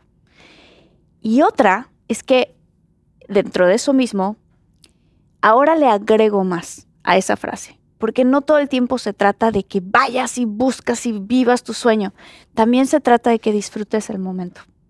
Eso es súper importante, porque a veces yo considero que las personas que son exitosas no son las que tienen más, ni las que han logrado más, o las que tienen más coches, o los que tienen más casas, sino son las personas que tienen a más seres queridos cerca. Ay, qué, qué cierto No, es eso. Súper cierto, súper cierto, sí.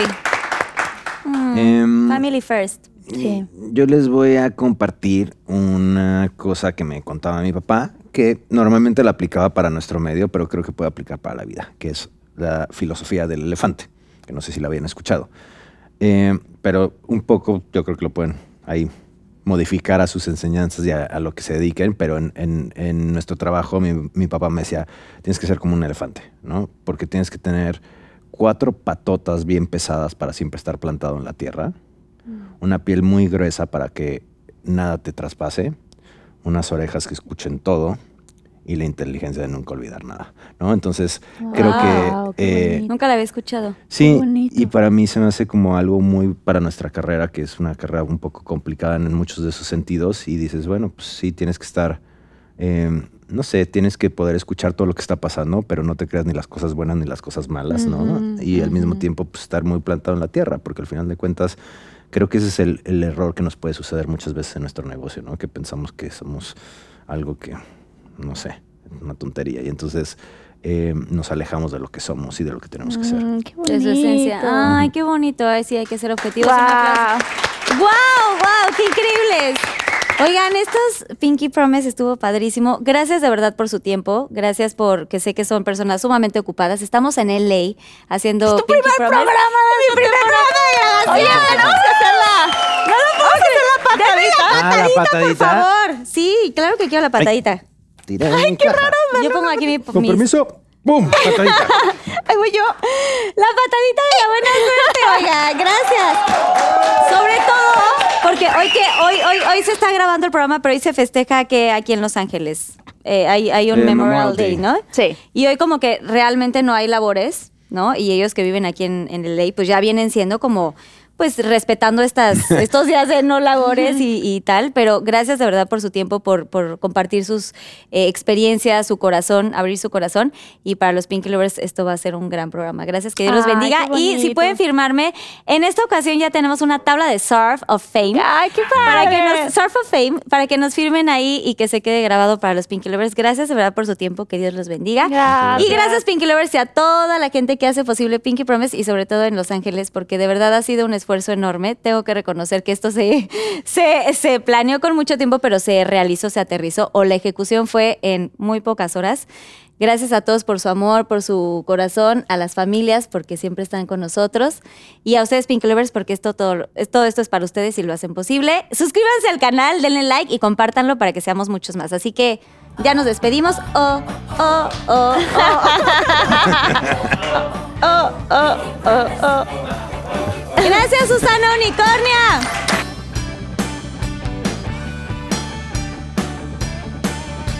Oh.